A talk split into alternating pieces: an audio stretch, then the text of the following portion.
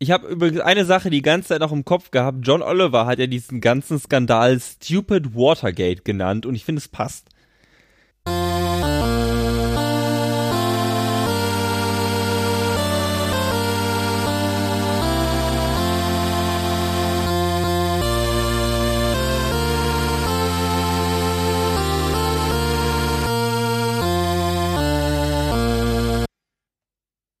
Ah, schön. Hallo Albert. Hallo Felix. Äh, immer wieder schön, ein äh, schönes 8-Bit-Intro zu hören. Ja, Episode 3 heute. Worüber wollen wir sprechen? Wir wollen über den ähm, gerade beim Kongress ähm, noch doch gerade beim Kongress abgegebenen ähm, Report von Robert Müller sprechen. Wir gehen gleichzeitig auf mehrere Sachen ein. Also wer Müller sagt, muss auch Barr sagen. William Barr ist der General Attorney äh, der USA und auf den werden wir heute ein bisschen weiter eingehen. Wir gehen auch generell mal auf die Rolle, was ist ein Special Counsel ein, was ist ein General Attorney ein ähm, und was steht denn eigentlich so in diesem Müller Report drin. Ich würde es fast mit der letzten Game of Thrones Folge beschreiben, okay. äh, ohne jetzt zu spoilern.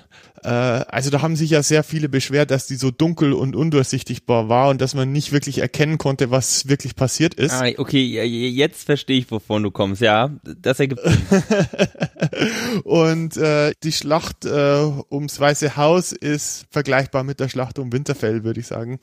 Also es ist sehr undurchsichtig und hoffe, wir können einigermaßen Struktur heute reinbringen. Also das Material und äh, die Vorbereitung war wirklich extrem intensiv und viel zu lesen und ich hoffe, wir können es einigermaßen strukturieren, weil ja, es ist doch einiges aufzuarbeiten da und ich denke, manche Themen können wir auch wirklich nur ankratzen.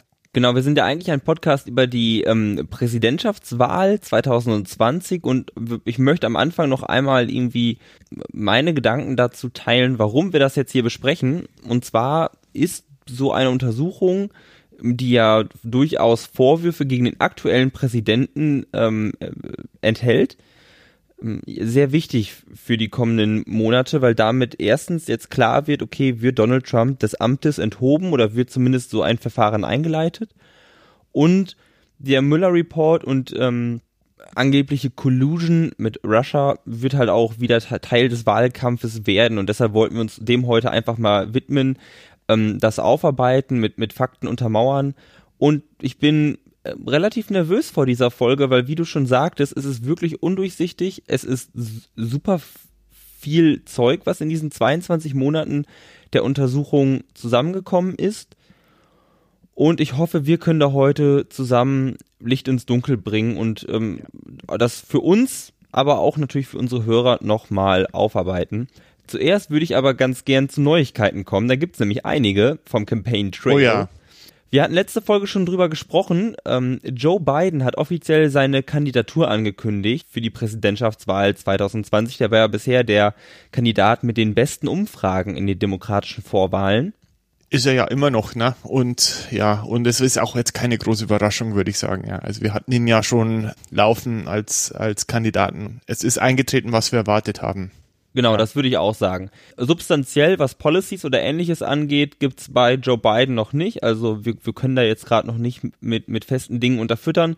Er gibt sich aber deutlich, also in seiner, in seiner Auftaktrede gibt er sich deutlich nicht konservativer als Bernie Sanders oder Elizabeth Warren, aber mehr in der Mitte quasi der Demokratischen Partei. Er hat gesagt, er möchte den Rust Belt zurückholen. Das sind ja die alten industriell geprägten Staaten im mittleren Westen der USA, die für die Demokraten gestimmt haben 2008 und 2012, aber dann überraschenderweise von Trump gewonnen werden konnten äh, 2016, die sehr wichtig sind für die ähm, Demokratische Partei und die möchte er zurückholen und da halt weniger weit links ansetzen, sondern eher mit einem gemäßigten Wahlkampf und mit gemäßigten Themen gewinnen.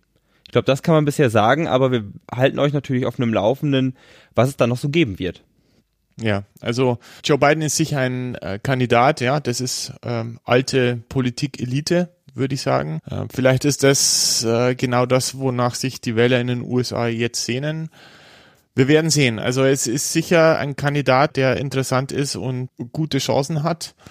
Aber wir haben ja auf unserem Twitter-Account, ich glaube, du folgst einem Account mit den aktuellen Umfragewerten von, von, von den letzten vier oder fünf Wahlen. Und es ist immer sehr interessant, wer da die Wahlen anführt. Und äh, äh, es sind Leute dabei, die heute vergessen sind mittlerweile. Ne? Also kann passieren. Der Twitter-Account, ähm, den werden wir auch nochmal verlinken at ledpast, also L-E-D-P-A-S-T, der ist von der Washington Post und der zeigt quasi jeden Tag an, wie viele Tage es bis zur Präsidentschaftswahl sind. Heute 551 Tage sind es noch bis zur Präsidentschaftswahl und zeigt dann von den letzten Wahlen jeweils von den Republikanern und Demokraten, wer in den Umfragen geführt hat und mit wie viel Prozent. Also 2008 hat Clinton zum Beispiel heute geführt mit sieben Punkten, also mit sieben Prozent wir wissen, Obama hat nicht nur die Nominierung, sondern auch die Präsidentschaftswahl gewonnen.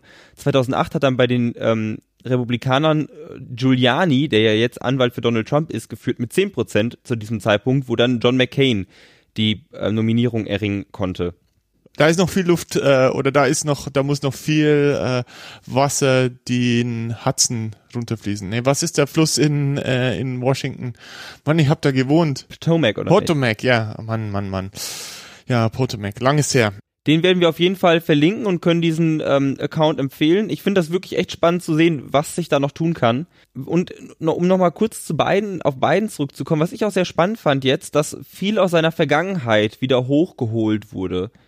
Also ich denke da an die Anita Hill Sache. Ich weiß nicht, ob du das mitbekommen hattest. Und zwar als Joe Biden im Senat saß, der Senat muss ja immer die Supreme Court Justices, die der Präsident ernennt, bestätigen. Also die werden dann angehört und dann wird gewählt, ob die halt wirklich in den Supreme Court, Court kommen.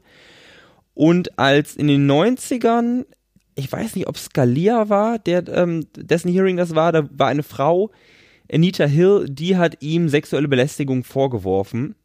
Und Joe Biden schien sich ähm, da sehr kontrovers äh, verhalten zu haben. Moment, also äh, wurde, wurde das ihm vorgeworfen oder Scalia vorgeworfen? Das wurde Scalia vorgeworfen, mhm. wie ich das verstanden habe, ähm, von Anita Hill. Und Joe Biden hat sich da anscheinend nicht so verhalten, wie die Demokraten das heute gern gesehen hätten und auch was Anita Hill ihm dann immer wieder vorgeworfen hat. Außerdem wurden jetzt einige alte Gesetzesvorhaben die er durchgebracht hat oder die er mal durchbringen wollte, rausgekramt und man sagte, okay, hier Joe Biden, guck dir das mal an, du hast zum Beispiel mitgewirkt, die Incarceration Rate, also die Anzahl der Bevölkerung, die in Gefängnissen sitzt, ähm, zu erhöhen, weil Joe Biden hat das Gesetz nicht nur ähm, dafür gestimmt, sondern er hat es auch mit eingebracht, dass ähm, nicht gewalttätige Drogendelikte auch zu Gefängnisstrafen führen können. Und solche Sachen werden natürlich jetzt, wo die Demokraten wieder nach links rücken oder wieder liberaler werden, wie man in den USA sagen würde, ähm, auf solche Sachen in der legislativen Vergangenheit wird natürlich geguckt und nicht unbedingt, es wird da nicht unbedingt ein Strick draus gedreht, aber trotzdem fragt man nach, ja, Joe, wieso hast du damals so gestimmt? Wie siehst du das heute? Und das finde ich eine ganz interessante Dynamik, weil jetzt muss er halt Position beziehen. Ne? Jetzt, er war so der Konsenskandidat, ja, Joe Biden ist irgendwo in der Mitte, jeder kennt ihn, aber jetzt gerade fängt schon an, dass er Position beziehen muss und das könnte ihm meiner Meinung nach auch noch die Führung kosten. Natürlich, aber das, das ist natürlich auch wieder so ein wirklich populäres Spiel. Also, dass man diese alten Kamellen hochzieht, ja. Also der Mann ist seit 1973 im Senat, ja. Der hat einfach eine Legacy, ja. Der hat eine History und äh, und auch der Zeitgeist. Die Welt ändert sich, ja. Und was man vor 20, 30 Jahren gut befunden hat, äh, muss heutzutage nicht unbedingt gut sein. Also ich glaube, man muss sich nur irgendwelche Hollywood-Filme aus den 90ern anschauen und teilweise das Frauenbild, das dort, das dort gezeigt wird und mit äh, heutzutage vergleichen und dann sieht man schon, dass sich die Welt doch auch weiterdreht und dass sich Positionen auch ändern können. Ja, ist, aber du hast recht, also das kann natürlich, kann ihm wehtun. Auf der anderen Seite, ich weiß nicht, was man anders machen könnte. Also ja, wer Politik macht, es muss immer irgendwie einen Mittelweg gehen und Kompromisse finden und vielleicht auch für Sachen stimmen, die vielleicht, für die man vielleicht nicht ganz nicht ganz aus vollem Herzen unterstützt. Ja, also ich will ihn jetzt nicht verteidigen, aber ich äh, ich finde es ein bisschen unfair, würde ich sagen, ja. Es geht eigentlich drum, was, was will er in Zukunft machen? Was will er von 2020 oder 2021 bis 2025 erreichen, ja.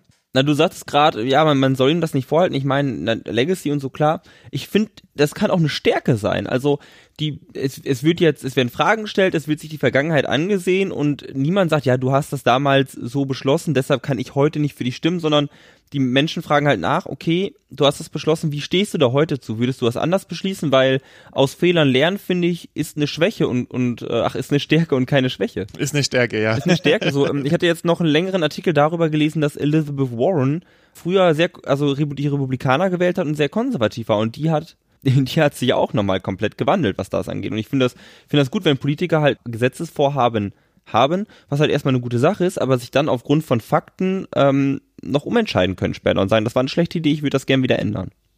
Ja, ja. Sollen wir zur nächsten Neuigkeit übergehen? Oh ja, das ist jetzt Spicy News. Also jetzt äh, kommen wir schon in die äh, Kategorie Schmierenkomödie oder Komödie ist es nicht unbedingt. Es wurden über Mayor Pete, also Pete Buttigieg, es gab Vergewaltigungsvorwürfe gegen ihn, die ähm, äh, die hochgekommen sind. Und im Endeffekt hat sich das als großer Hoax herausgestellt. Äh, dahinter stecken zwei bekannte Trolle, das ist Jacob Wohl und Jack Berkman die auch schon Müller quasi eine äh, sexuelle Belästigung äh, an den Hals dichten wollten. Also äh, die beiden sind definitiv dem konservativen, ultrakonservativen Lager zuzurechnen und äh, versuchen quasi über ja, so eine Art Guerillataktik politische Gegner zu diskreditieren.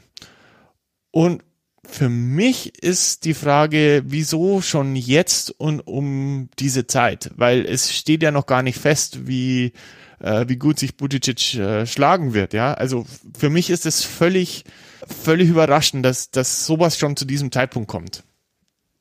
Ich finde krass, dass sich nicht überrascht, dass sowas überhaupt passiert. Also jemand, jemandem absichtlich solche, äh, solche ähm, äh, Dinge zu unterstellen, um seine Erfolgsaussichten zu mindern. Wir haben hier einen Artikel rausgesucht, den wir euch auch verlinken, wo die ganze Sache nochmal dargestellt ist und aufgerollt und auch die Person, die dazu gebracht wurde, diese Anschuldigung äh, zu äußern, beschreibt, wie es dazu kam. Und ich finde das einfach eine ganz verrückte Geschichte, dass der, dass der äh, Typ durch die halbe USA geflogen wird, ähm, um, mhm. um da dann von dem ähm, quasi bei dem abzuhängen, so wie ich das verstanden habe, zu Hause. Ja, und dann haben sie ihm praktisch einen Artikel, also Wohl hat den Artikel gefasst, aber unter dem Namen, äh, also der junge Mann, der eingeflogen wurde und diese Anschuldigungen vorbringen sollte, heißt Hunter Kelly ja, also dem wurde praktisch, es wurden Fake-Accounts unter seinem Namen angelegt und dann ein Medium-Artikel äh, auf Medium publiziert, der praktisch diese Vergewaltigung beschreibt.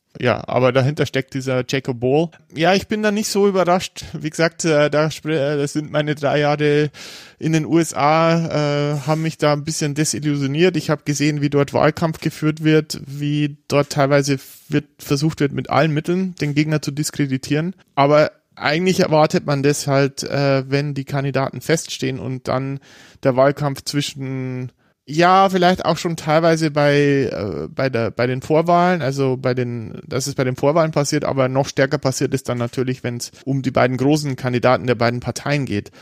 Was ich überhaupt nicht verstehe, ist, wieso das jetzt passiert und zu diesem Zeitpunkt das stimmt. Das ist eine gute Frage, weil ich meine, der, der, der ähm, Nominee, der Nominee steht noch nicht fest und wenn die quasi den Budicic, aus dem Rennen hauen, dann kriegen sie halt im Endeffekt den O'Rourke oder den Sanders. Warum, warum ist jetzt der Budicic das äh, rote Tuch? Ja, vielleicht geht's auch nur darum, um die Wasser zu testen. Also vielleicht ist es auch nur ein großer Testballon und zu sagen, äh, okay, jetzt greifen wir mal den öffentlich Schwulen an und schauen, was wir für Reaktionen in den äh, Medien, in den sozialen Medien bekommen. Also vielleicht wollen sie nur austesten, wer der am leichtesten angreifbare Kandidat ist. Mhm. Ja, ist nicht unwahrscheinlich. Aber wie gesagt, das ist Spekulation, ja. Also müsste man ihn mal fragen. Ja, ja, aber das wird er uns nicht verraten, der Herr Wohl, oh, Wohl. Das wird er uns wohl nicht verraten, das stimmt. Ja, ja. Gut, was haben wir denn sonst noch an News? Haben wir Errata oder sowas? Haben wir, haben wir dieses Mal nicht, glaube ich. Nein, äh, haben wir nicht. Letzte Folge gab es ja. nichts, ähm, was wir zu berichtigen hätten. Und ich denke, jetzt können wir auch schon mit äh, voller Geschwindigkeit in das Thema der Woche einsteigen. Das Thema der Woche. Das klingt ja nach einem äh, skeptischen Podcast aus Münster, äh, Ja. jetzt Hamburg. Grüße an Hoxilla an von dieser Seite. Genau. Wenn der Hoaxmaster, wenn der Hoaxmaster das hört, hi- Grüße vom Wahlmaster und der Wahlmistress. okay, wer ist der Master und wer ist die Mistress hier bei uns beiden? Das überlasse ich den Hörern. Okay. ja, okay, wenn, wenn wir mal dann genügend Zuhörer haben, machen wir eine Abstimmung. Wer ist der Wahlmaster und wer ist die Wahl Wahlmistress? okay, also Müller-Report. Gut, wo fangen wir an? Albert, umschreib doch einfach mal möglichst, mit möglichst wenig Sätzen, was dieser Report ist, warum der existiert. Der Report existiert, weil Donald Trump am 9. Mai 2017 äh, den Direktor des FBIs, James, damals James Comey, entlassen hat. Der Auslöser war, dass vermutet wurde, dass die Motivation von Donald Trump war, äh, dass äh, er damit etwas vertuschen wollte. Und zwar direkte Einmischung seiner Wahlkampagne, also seines Wahlteams oder direkte Koordination seines Wahlteams mit russischen Hackern. Also es geht darum, dass äh, äh, praktisch fremde Länder Einfluss auf die äh, Wahl 2016 genommen hat, haben und eventuell, dass Donald Trumps Wahlkampfteam mit den Russen koordiniert haben, welche Angriffe sie ausführen. Also darüber geht dieser Report. Also dieser der, der Auslöser war James Comey, also dass er gefeuert worden ist und die die Ursache oder die die Sache der Untersuchung war, gab es quasi eine Einmischung ähm, von Russland in die Wahl 2016. Was hat die Trump-Kampagne auch mit äh, den gehackten E-Mails von der Clinton-Kampagne zu tun? Und waren quasi diese äh, Aktionen koordiniert? Also hat das Trump-Team mit Russland diese Aktionen koordiniert? Was ja dann wirklich äh, schon um Land, da geht's um Landfriedensbruch. Genau, und dann, weil Donald Trump James Comey, den Direktor des FBI, gefeuert hat. Und das, das Beste ist, er hat ihn ja nicht nur einfach gefeuert, er hat dann in einem Fernsehinterview ge gesagt, ich habe den gefeuert, weil der hat ja diese Trump-Russia-Sache untersucht und das ist Bullshit. Und wir haben den Ausschnitt natürlich einmal äh, für euch mitgebracht und hören da mal kurz rein. Uh, what I did is I was going to fire Comey. My decision. It was not. You had made the decision before they came in the room. I, I was going to fire Comey. Uh, I, there's no good time to do it, by the way. And in fact, when I decided to just do it, I said to myself, I said, you know, this Russia thing with Trump and Russia is a made up story. It's an excuse by the Democrats for having lost an election that they should have won. Wir können also, wir können also mal eben kurz zusammenfassen. Es gab seit der Wahl ähm, durch verschiedene Aktionen, auf die wir noch eingehen werden, den Verdacht, dass die russische die Regierung oder Russland an sich sich in die Wahlen in den USA eingemischt hat und Donald Trump geholfen hat zu gewinnen. Daraufhin gab es eine Untersuchung des FBI, also des Federal Bureau of, of Investigation, quasi die ähm, Bundesbehörde zur Untersuchung von Verbrechen in diese Election Interference, in die, die diese, in diesen Wahlbetrug mehr oder minder. Und dann hat Donald Trump Comey entlassen, nachdem es ein Abendessen gab, wo ähm, laut Comeys Aussage Donald Trump ihn gefragt hat, ob er die Loyalität hat und Comey sagte, ja, sie haben meine eben Ehrlichkeit, my, my honesty. Und anstatt einfach den zu feuern und zu sagen, so, ja, ich habe mir halt wen anders ausgesucht, Comey war, glaube ich, sogar noch aus der Obama-Zeit, was voll okay gewesen wäre und das gäbe es natürlich, hätte es natürlich Suspicion, ähm, die, die Menschen hätten vermuten können, dass er Comey gefeuert hat wegen der Russland-Sache, aber dann hat er in einem Fernsehinterview gesagt, dass er ihn gefeuert hat wegen der Russland-Sache. Also er, er, hat, er hat sich ins Fernsehen gesetzt und gesagt, ja, ich habe ihn gefeuert, weil der untersucht mich, ja. Und, und dann musste der halt gehen. Ja. Also es ist es ist wirklich abstrus. Äh, das ist, äh, aber da werden wir noch weitere Punkte heute finden, die sehr abstrus klingen und wo man sich denkt, wow, wie kann wie kann sowas passieren? Aber es ist passiert. Ja, also diese Untersuchung dann hat quasi bis zum 22. März letzten Jahres gedauert. Also das heißt, dieser Sonderberater oder also dieser Special Counsel Robert Müller wurde am 17. Mai, also das war quasi acht Tage nachdem Comey gefeuert worden ist, ist äh, Special Counsel eingesetzt worden. Von wem? Das war Jeff Sessions, soweit ich weiß. Genau, der war zu dem Zeitpunkt Attorney General. Moment, Moment. Es gab eine Untersuchung von äh, dem stellvertretenden FBI-Director Andrew McGabe. Und zwar hat der eine Untersuchung eingeleitet wegen Behinderung der Justiz. Nach Comis Entlassung. Also das wurden mehrere Gründe aufgeführt, aber Comis Entlassung war dann der Auslöser für diese Untersuchung. Der, Eng der englische Terminus für Behinderung der Justiz wäre doch Obstruction of Justice, den man jetzt immer wieder gehört hat in dem Zusammenhang, richtig? Genau. Sehr genau. schön. Genau, es wurde dieser Special, es wurde dieser Special Prosecutor eingesetzt, das Special Counsel. Und wir wollten im Rahmen dieser Folge auch nochmal auf die Geschichte eingehen und das Generelle, wie sich das in den USA verhält. Und das wollte, ähm, das würde ich jetzt gerne mal äh, tun. Ja, leg mal los. Special Counsel, Felix. die eigentliche Frage, die man sich stellen muss, warum gibt es sowas wie ein Special Counsel? Was macht das Counsel eigentlich so special? Und die Sache ist die, dass wir auch in den USA, genau wie in Deutschland, eine Gewaltenteilung haben, aber der Unterschied in den USA zu Deutschland ist, dass die ja ein Präsidialsystem haben und wir haben eine parlamentarische Demokratie. Also was da der Präsident ist, ist ja bei uns quasi der Bundeskanzler und der wird vom Parlament gewählt und das Parlament kann dem Bundeskanzler zu jedem Zeitpunkt ähm, das Vertrauen entziehen. Wir können in Deutschland auch eine Untersuchung haben, die sich mit Mitgliedern der Regierung beschäftigt, die dann aber auch irgendwo angesiedelt sein muss, zum Beispiel bei den Gerichten. In den USA war jetzt das Problem, wenn man den Präsidenten untersuchen möchte, sind ja die Menschen, die ihn untersuchen oder die eine, ähm, die, die eine Soko gründen, Soko Trump, Teil des von Trump ernannten Apparates. Trump steht an der Spitze der Exekutive und das Department of Justice, das Justizministerium, ähm, dem der Attorney General, der Justizminister vorsteht, ist Trump untergeordnet oder ist dem Präsidenten untergeordnet. Dadurch entsteht ein Interessenskonflikt, ne? Es entsteht ein Interessenskonflikt. Trump ernennt den Attorney General und dann muss man jetzt erwarten, dass der Attorney General, also der, der Untergebene, seinen Chef untersucht. Ein Special Prosecutor wird aus dem Grund immer eingesetzt, wenn Regierungsmitarbeiter untersucht werden wollen, äh, untersucht werden sollen. Wollen? Tun sie das nie? Nee, wollen aber sollen. Und es würde einen Interessenskonflikt auslösen, falls das Justizministerium diese Untersuchung leitet.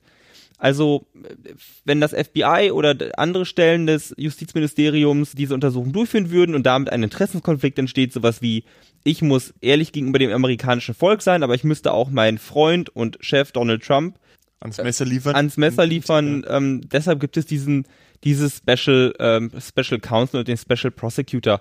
Und das erste Mal, dass sowas ähm, gemacht wurde, war 1875. Der 18. Ähm, Präsident der Vereinigten Staaten, Ulysses S. Grant, hatte, wollte einen Skandal untersuchen im Internal Revenue äh, System, also in der Steuerbehörde, bezüglich der Whisky-Steuer da wurde zum ersten Mal eine solche Form eingesetzt. Das gab es dann noch mehrmals in der amerikanischen Geschichte, aber so richtig relevant wurde das erst und trat auch erst so richtig in die in das Auge der Öffentlichkeit mit Watergate. Ja. Ähm, das hat jeder sicher schon mal gehört. Und zwar ist war Watergate ein Gebäudekomplex, ein Hotel und ähm, Bürokomplex und da war das Hauptquartier der Demokratischen Partei angesiedelt. Das steht in Washington DC, dieses Water, dieser Watergate-Komplex. Mhm. Schöne Ecke da, kann man echt sagen. Also es ist ein bisschen, äh, äh, also viele Häuser da, aber da ist direkt der Fluss, der Potomac, da kann man schön draußen sitzen. Auch, also ist, ist nett da. Also war ich gern. Muss ich nochmal vorbeifahren. Und in dieses demokratische, in diese demokratischen Büroräume im Watergate-Komplex wurde damals eingebrochen, es wurden Dokumente fotografiert, Wanzen installiert und das Ganze wurde geplant von Leuten aus dem Umfeld von Nixon, um seine Wiederwahl zu sichern. Nixon wusste ja. davon nichts, stellte sich später raus. Das scheint auch gesichert zu sein. Ähm, aber na, na, nachdem immer deutlicher wurde, dass die, sein innerster Zirkel und er selber damit drin steckt, wurde so ein Special ähm, Prosecutor ernannt, der das Ganze untersuchte. Bei der späteren Untersuchung des Ganzen weigerte sich Nixon dann irgendwann Bänder herauszugeben, die im Oval Office aufgezeichnet wurden. Das ähm, schien bis da, damals üblich zu sein, dass man seine Gespräche aufzeichnete. Und weil der, weil der Prosecutor, also weil die Person, die Nixon eingesetzt hatte, um das wollte, ähm, hat er den entlassen. Und darauf traten, ähm, darauf trat dann auch der Justizminister zurück und dieser Special Prosecutor und das ist bis heute als Saturday Night Massacre bekannt. Um das Ganze nochmal eben zumindest für Nixon abzuschließen, anscheinend wusste Nixon nichts von diesen Einbrüchen, aber sobald er davon erfahren hat, hat er alles getan, um das Ganze zu vertuschen. Zu vertuschen, genau, ein äh, Cover-up, wie man im Englischen sagen würde. Das fällt unter Obstruction of Justice. Und Obstruction of Justice ist ein Grund, warum ein Präsident impeached werden kann. So, danach, nach dieser, nach dieser, nach diesem Watergate-Skandal wurde klar in der amerikanischen Politik, dass es irgendeinen Mechanismus geben muss, falls ein Präsident ähm, gegen das Gesetz handelt und dann mit seiner Macht aktiv versucht, die Untersuchungen gegen ihn zu behindern. Und deshalb wurde der Ethics in Government Act beschlossen, ähm, nach der Präsidentschaft von Nixon, wo ganz klare Regeln definiert werden, wie so eine Untersuchung ablaufen kann und dass die möglichst unabhängig ist. Und zwar wird so ein Special Prosecutor von einem Gericht ernannt, ist also in einem anderen Branch of Government, in einer anderen Gewalt eingerichtet. Und dieser Special Prosecutor hat dann keine monetäre oder zeitliche Beschränkung gehabt und er konnte nur durch den Attorney General entlassen werden.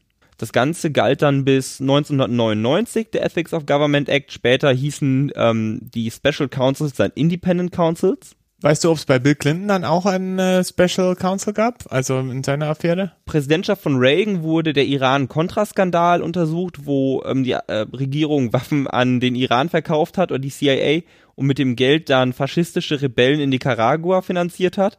Auch ein eher dunkles Kapitel der amerikanischen Geschichte da kommen wir später auch noch mal kurz drauf zu sprechen, auf die Iran-Contra-Affäre. Ach, das ist ja interessant. Ob das glaubst du oder nicht? Ja. Und bei Clinton ja. gab es dann ein Independent Council. Das ist heute ja vor allen Dingen dadurch bekannt, dass Clinton Sexual Relations mit seiner, mit, mit einer Praktikantin hatte, nämlich Monica Lewinsky. Aber ursprünglich sollte die Whitewater-Affäre untersucht werden. Clinton war ja vorher Governor von Arkansas, also quasi Präsident des Bundesstaates und da gab es so einen Landverkauf in Arkansas oder, oder ein Investmentprojekt, was ja dann untersucht werden sollte, weil es da Ungereimtheit mit der Steuer gab. Eigentlich nichts sonderlich Großes. Aber dann kam raus, ähm, dass er halt mit seiner Sekretärin, oder ach nicht mit seiner Sekretärin, mit der, ähm, mit der Praktikantin, mit dem White House Intern, Monika Lewinsky, ähm, Geschlechtsverkehr hatte.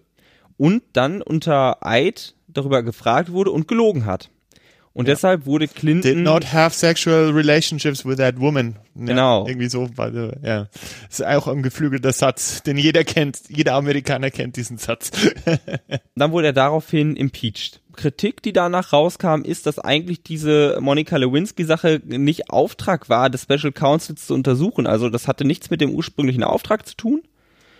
Mhm. Ähm, und es auch eigentlich, war auch eigentlich egal. Es war halt, ähm, das hatte nichts mit Obstruction of Justice oder ähnlichem zu tun. Ja. Und daraufhin, weil auch der Ethics of Government Act, ähm, der dieses, in, der dieses Framework für das Independent Council ähm, gegeben hat, auslief 1999, wurden innerhalb des Department of Justice ähm, Regelungen geschrieben, um auf der einen Seite eine, die Balance zu finden zwischen Unabhängigkeit eines solchen Councils und auf der anderen Seite aber auch Verantwortungs, also auf der anderen Seite Verantwortung gegenüber der Bevölkerung und dem Kongress. Also ich glaube, das deswegen ist auch der Müller-Report so interessant und, und wichtig, weil er definieren wird auch, wie, welche Macht ein Präsident hat, was sich ein Präsident erlauben darf, weil, ja, also das, das ist sicher ein Punkt, der der, der spannend und interessant ist und äh, auch nach 2020 eine wichtige Rolle spielen wird, egal wer Präsident ist. Denke ich auch. Ich kann auch nur empfehlen, das werden wir nochmal verlinken mhm. in den Show Notes, eine Folge des The Daily Podcast der New York Times. Da ist nämlich ein ähm, Anwalt zu Gast, der damals die Regelungen, die heute angewendet werden, geschrieben hat und er erklärt, ah. was sie sich dabei gedacht haben. Das war ist wirklich eine sehr spannende Folge, die habe ich auch bei der Vorbereitung genutzt. Und er erklärt zum Beispiel darin, dass, dass diese Balance gefunden werden sollte. Also auf der einen Seite irgendwie es, es zu schaffen, dass es nicht zu unabhängig wird, sondern dass immer noch eine Verantwortung gegenüber einer, irgendeiner Stelle da ist. Und auf der anderen Seite erklärt er auch noch, welche Regelungen getroffen wurden. Beispielsweise, dass auf jeden Fall Verbrechen, die begangen wurden, ähm, öffentlich werden. Also es gibt so einen, genannten, einen sogenannten Backstop beispielsweise. Das bedeutet, wenn der Special Prosecutor ähm, den Präsidenten oder den anderen Regierungsbeamten, ähm, für den dieses Special Counsel eingerichtet wurde, anzeigen möchte, muss er sich dafür die Erlaubnis des Justizministers holen. Mhm. Lehnt der Justizminister das dann ab, wird aber automatisch ein Bericht an den Kongress getriggert. Also der Kongress kriegt es auf jeden Fall mit, wenn der Prosecutor die Person anzeigen will, aber der Attorney General das ablehnt. so, sobald quasi klar wird, dass ein, dass eine Verurteilung her muss oder dass zumindest eine Anzeige her muss, wird die Öffentlichkeit davon erfahren, auf, auf die eine oder andere Art. Okay, ja, um praktisch Vertuschung zu vermeiden. Genau, um Vertuschung zu vermeiden und, ähm, und dieses Kunststück und diesen Balanceakt irgendwie zu bewerkstelligen. Ja, ja. Aber so viel, so viel zur Geschichte des Special Councils. Okay, also, dann kommen wir zurück auf äh, den äh, 17. Mai 2017, weil das ist nämlich der Tag, an dem Robert Müller eingesetzt wurde.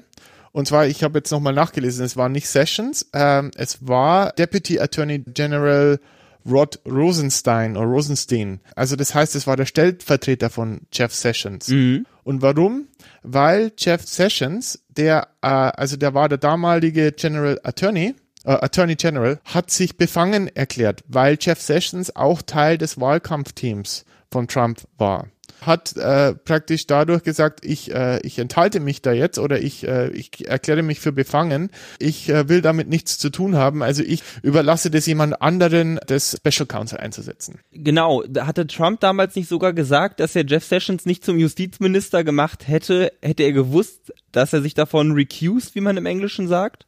Ja, das ist ein sehr interessanter Punkt, wie Donald Trump äh, die äh, Staatsämter also äh, auslegt, also die Ämter um ihn herum, weil also man kann dann eine sehr klare Tendenz dazu erkennen, dass er diese Ämter äh, sieht, äh, um ihm zu dienen und nicht dem amerikanischen Volk. Ja, also er hat sich drüber beschwert, so hey, ich habe dich zum Attorney General ernannt, lieber Jeff Sessions, weil du mich beschützen sollst. Also er hat wortwörtlich gesagt, I'm fucked, ja. Also, uh, this is the end of my presidency. Uh, also als Trump die Nachricht hörte, ist es Robert Müller, der der Special Counsel ist.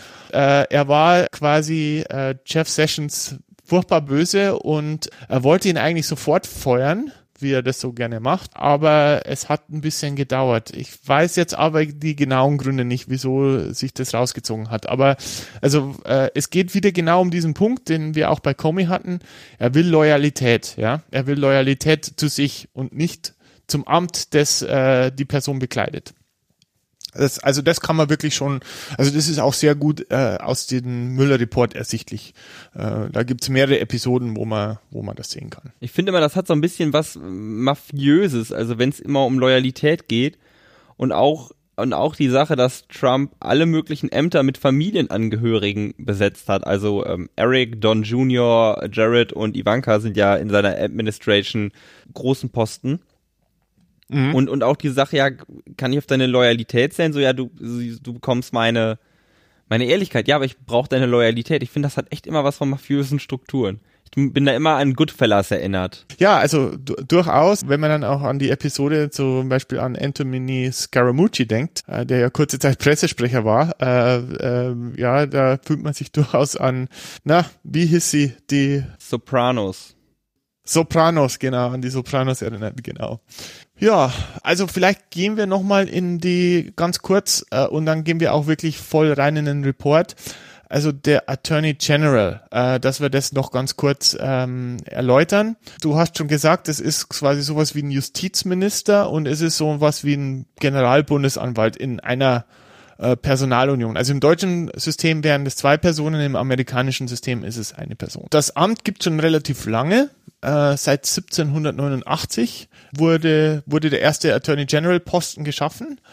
Äh, und äh, der Zweck war die Verfolgung und Vertretung in allen äh, Rechtsstreitigkeiten vor dem obersten Gerichtshof. Also wo, wo die Vereinigten Staaten als Partei ähm, äh, auftreten. Äh, ich hoffe, habe ich, das habe ich jetzt richtig formuliert. Also wenn es um einen Rechtsfall geht, wo die äh, Vereinigten Staaten äh, Kläger oder Beklagte sind, dann gibt es einen Attorney äh, General. Und der Attorney General soll quasi nicht nur den Präsidenten, sondern auch die Minister und das Kabinett äh, in allen Rechtsfragen beraten. Das war sozusagen ähm, äh, die Idee und das Ministerium dazu, also der zum Attorney General wurde kam dann erst äh, knapp 100 Jahre später, 1870.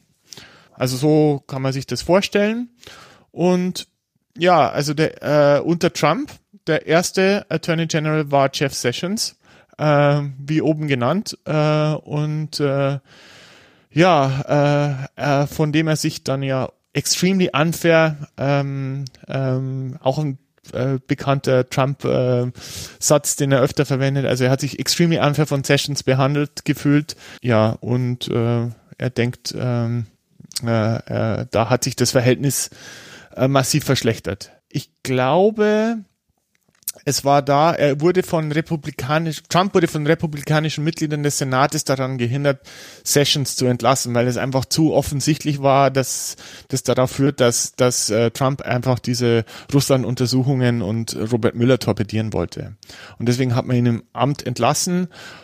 Ist aber dann trotzdem 2018 passiert im März. Andrew McGabe ist dann der, äh, der also der stellvertretende FBI-Direktor Nee, falsch. Sessions hat Andrew McGabe 2018 entlassen, also den FBI-Director, der damals die Untersuchung praktisch getriggert hat am, am 17. Mai. War es nicht so, dass ähm, Trump direkt nach den Midterm-Elections 2018 im November Sessions entlassen hat, also irgendwie quasi am nächsten Tag direkt? Sessions hat seinen Rücktritt erklärt. Ja, man, wir wissen doch alle, wie sowas läuft. Die, damit ja, du, ja, damit genau. du das genau. Gesicht wahren kannst, ähm, äh, verkündest du deinen Rücktritt, aber eigentlich wird dir halt von oben gesagt, so, du musst jetzt mal gehen. Im Endeffekt läuft genau. es doch so, damit du nicht unehrenhaft entlassen wirst. Da muss man sich ja nicht ins ja, Fäustchen genau. lügen. Also so, ne? so ist es gelaufen. Aber auch ganz, auch ganz klar das politische Kalkül zu erkennen, noch in den, in den Midterm-Elections ähm, versuchen, möglichst viele Prozente zu holen, nur um dann danach mhm. den Attorney General zu entlassen, weil er dich untersuchen möchte. Und genau. wir müssen, man muss auch einfach mal sagen, da hat in den letzten zwei Jahren kaum ein Republikaner das mal verurteilt. Also zumindest keiner von den wirklich Bekannten im Senat und Haus. Das muss man sich mal vorstellen, was da ein Schindluder mit dem Recht getrieben wird. Ja, also äh, das ist ja wirklich äh, äh, unglaublich, wie viele Entlassungen es äh, bereits gab in der Trump-Administration, ja. Und äh, man erklärt es ja, er, er probiert alles aus und aber es macht irgendwie keinen Sinn. Also da ist da ist keine Konstanz. Also es es geht, denke ich, immer darum, sozusagen, wie kann äh, wie kann Trump sich selbst schützen? Ja, und es geht immer um ihn selber. Also man merkt ja auch, dass ihm teilweise die Leute ja auch egal sind, die oder die Leute, die äh, in die er in Bedrängnis bringt, dass die vielleicht auf eine Begnadigung hoffen oder sowas. Ja, also äh, es ist spannend anzusehen und äh, ja, also man kann wirklich sehen, also, also diese also diese Heftigkeit, äh, in der äh, Recht gebogen worden ist und ähm, äh, sagen wir mal, etablierte Best Practice äh, außer Kraft gesetzt wurde, ähm, das, glaube ich, hat es noch nie in, den, in der Historie der Vereinigten Staaten gegeben. Also, dass es so krass gelaufen ist. Also, nach Sessions äh, gab es einen Acting äh, General Attorney. Das war Matthew G. Whitaker. Seit 14. Februar ist ein gewisser William Barr äh, Attorney General. Und äh, ja, über William Barr äh, werden wir auch noch mehr zu berichten haben, weil ähm, ja, es ist auch eine sehr interessante Figur, würde ich sagen. Okay, ich glaube, wir sollten jetzt erstmal auf den Report selber eingehen und dann auf den Umgang mit der Veröffentlichung des Reports. Ich glaube, das ist ein bisschen äh, äh, besser strukturiert. Also wir haben da ja gerade schon drüber geredet, wie der ganze Report zustande kam oder warum das Special Counsel eingesetzt wurde. Und ich erinnere mich daran, dass ich mich Anfang 2017 angefangen habe, für die ganze Sache zu interessieren. Und als ich gehört habe, was da mit Comey war und die, als die Notizen von Comey rauskamen mit dem Treffen von Trump und Trump dann im Fernsehen gesagt hat, so ich habe den gefeuert, weil er hat mich untersucht, dachte ich mir, mhm. alter Falter, das wird hier aber wirklich eine historische Untersuchung und der, der wird noch impeached werden. Der wird seine Amtszeit nicht zu Ende bringen, weil es meiner Meinung nach so offensichtlich war, ähm, was der da getan hat. Und ich dachte, der Kongress und das amerikanische Volk würde das nicht mit sich machen lassen. Aber man kann ernüchtert sein, oder? Ja, man kann ernüchtert sein. Die Frage ist, wieso? Also für mich stellt sich die Frage, will man das Amt des Präsidenten schützen? Äh, also für mich ist die Frage nicht unbedingt, will man Trump schützen als Person, sondern will man das Amt des Präsidenten schützen. Das ist für mich die, die, die, die stellvertretende, also die, die, die Macht und die Macht des Amtes Vielleicht ist hier die, der Ansatz, das sieht man als wichtiger an und sagt, okay, vielleicht nach vier Jahren, spätestens acht Jahren ist der Spuk vorbei, aber wir wollen das durchbringen, ohne dass das Amt an sich selber beschädigt wird. Aber das ist eigentlich eine, ja, ich weiß nicht, ob, ob da viel äh, Fleisch unter dieser Theorie ist, aber äh, ich kann es mir fast nicht anders, anders vorstellen. Also es würde zumindest erklären, das Verhalten von William Barr, wie gesagt, da gehen wir, gehen wir sicher noch drauf ein. Aber du hast natürlich recht, also diese Untersuchung an sich ist historisch, äh, hat auch schon zu 34 Anklagen geführt. Man denke nur an Michael Cohen und Paul Manafort, Papadopoulos, Flynn. Also da sind schon äh, Namen dabei, ja. Also die äh, sind mittlerweile im Gefängnis. Es gab 2800 Vorladungen es gab 500 Durchsuchungsbefehle und 500 Zeugen wurden, äh, äh, wurden befragt. Ja, es wurden auch, äh, es gibt auch noch 14 weitere strafrechtliche Ermittlungen. Also da da wurde schon einiges an Unregelmäßigkeiten und Verbrechen, ja, würde ich sagen, Verbrechen hervorgegraben. Also dieser Müller-Report und äh, dieser Statement No Collusion, was das auch immer bedeuten mag, ähm, ist definitiv äh, so nicht richtig. Und äh, ich denke, da wird es auch noch, äh, da wird auch noch in naher Zukunft äh, werden noch weitere Fakten bekannt werden. Ähm, es ist ja auch ein Teil des Reports redacted, also praktisch geschwärzt, was teilweise auch Kritik hervorgerufen hat. Da ist sicher noch, da ist sicher noch einiges an Bewegung äh, zu erwarten. Der Report an sich, also was hat, was hat Müller herausgefunden? Was ist jetzt, was steht im Müller Report drin? Was wurde herausgefunden? Du hast gerade schon gesagt, es gab einige Verurteilungen beziehungsweise einige Anklagen, die jetzt noch weiter verfolgt werden. Ja, es wurden zwei Dinge hauptsächlich untersucht. Und äh, die, die erste ist, ähm, hat es eine Einmischung äh, eines fremden Landes, Russland in, in diesem Fall, gegeben, äh, um die Wahlen 2016 zu beeinflussen. Und der Report kommt zu dem Schluss, dass äh, das absolut der Fall war. Also gerade in sozialen Medien äh, wurden äh, äh, praktisch pro-Trump-Spots äh, und anti-Hillary-Spots äh, geschaltet, die mit russischen Geldern finanziert worden sind. Dahinter vermutet man oder steckt wahrscheinlich die sogenannte IRA. Und das sind jetzt nicht die Iren, nicht die Irish Republican Army, äh, sondern Internet Research Agency. Und ähm, im Prinzip ist es eine auch eine Art Trollfabrik aus, äh, die in St. Petersburg sitzt, quasi äh, über die sozialen Medien äh, gewisse Kampagnen gesteuert hat äh, und ähm, was interessant ist, dass gewisse Posts äh, auch von den jüngeren Trump-Brüdern, äh, Kindern, äh, Eric und Donald Jr., äh, geshared und geliked wurden und teilweise von Trump selber. Also ähm, äh, was äh, diesen äh, Troll-Posts natürlich noch extra Aufmerksamkeit gebracht hat. Steht so, das steht so im Report drin, das wurde herausgefunden. Das wurde herausgefunden. Und es gab da auch schon Sanktionen äh, dagegen. Also das wurde ja auch schon noch unter Obama eigentlich bekannt, dass es diese Einmischung gab. Äh, ich meine, am Anfang wurde es alles groß geleugnet. Selbst Mark Zuckerberg selber, glaube ich, äh, gleich nach der Wahl hat gesagt, ja, da haben wir gar nichts damit zu tun. Und er hat ist dann irgendwann zurückgerudert und ein bisschen kleinlaut geworden und gesagt, oh, äh, das war alles doch nicht ganz so sauber, wie wir das dargestellt haben. Ja, ich habe nochmal geguckt auf dem Server. Ja, war doch wo was. Ja, genau. Also genau, war, da war wohl doch was. Genau. Ähm, also war, das kann man durchaus sehen und äh, ja, also Bots und äh, Troll-Armies und Fake News, also also alles, was in dieses, diese Schiene gelaufen ist, ist äh, also nicht alles, aber der, man kann äh, einiges am Material dieser Internet Research Agency zuweisen. So, der zweite Punkt, der äh, untersucht wurde, es ging um das Hacking der Clinton-Kampagne. Haben die Russen quasi äh, die äh, demokratische Kampagne gehackt? Und äh, das kann man auch mit einem klaren Ja beantworten. Also dieser äh, Einbruch und dieses äh, Auftauchen auf WikiLeaks der äh, dieser E-Mails, äh, der Podesta-E-Mails und so weiter, ist auch äh, auf, also schreibt man auch äh, dem russischen Geheimdienst zu, dem GRU, also Hauptverwaltung für Ein Aufklärung, also das ist sozusagen der, der Nachrichtendienst des russischen Militärs. Ähm, man ist sich relativ sicher, dass der da dahinter steckt. Wollen wir nochmal eben darauf eingehen, was, was genau passiert ist? Also zu irgendeinem Zeitpunkt in der Präsidentschaftskampagne 2016 ähm, sind E-Mails aufgetaucht, die vom E-Mail-Server von Hillary Clinton geklaut wurden, von ihrem Wahlkampfmanager John Podesta und ein zweiter Leak mit E-Mails des Democratic National Committees, wo unter anderem herauskam, dass das Parteiestablishment ähm, untereinander geredet hat und die quasi gegen Bernie Sanders waren. Das kam ja auch, das war eine Sache, die da auch herauskam.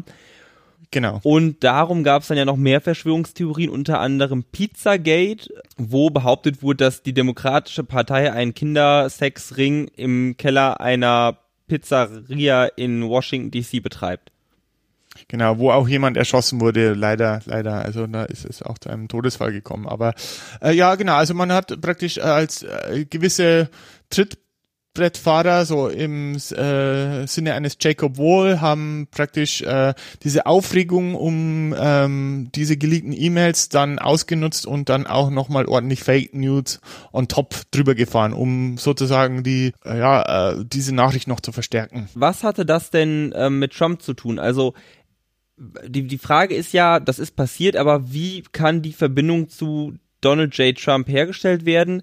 Und das ist eigentlich relativ einfach. Auf der einen Seite ähm, ist nach, im Nachhinein rausgekommen, jetzt durch den Report, dass verschiedene russische ähm, Akteure mit Mitgliedern der Trump-Campaign kommuniziert haben, unter anderem mit, mit Donald Jr., der dann in einer E-Mail schrieb, die uns vorliegt, als ihm Dirt on Hillary Clinton angeboten wurde, if it's genau. what you say, I love it. Der Roger Stone, der mit der Campaign affiliiert war, der hatte kurz bevor die E-Mails rauskommen getwittert, dass Hillary Clinton nächste Woche Geschichte sei. Der wusste offensichtlich, dass die E-Mails rauskommen, obwohl er das leugnet.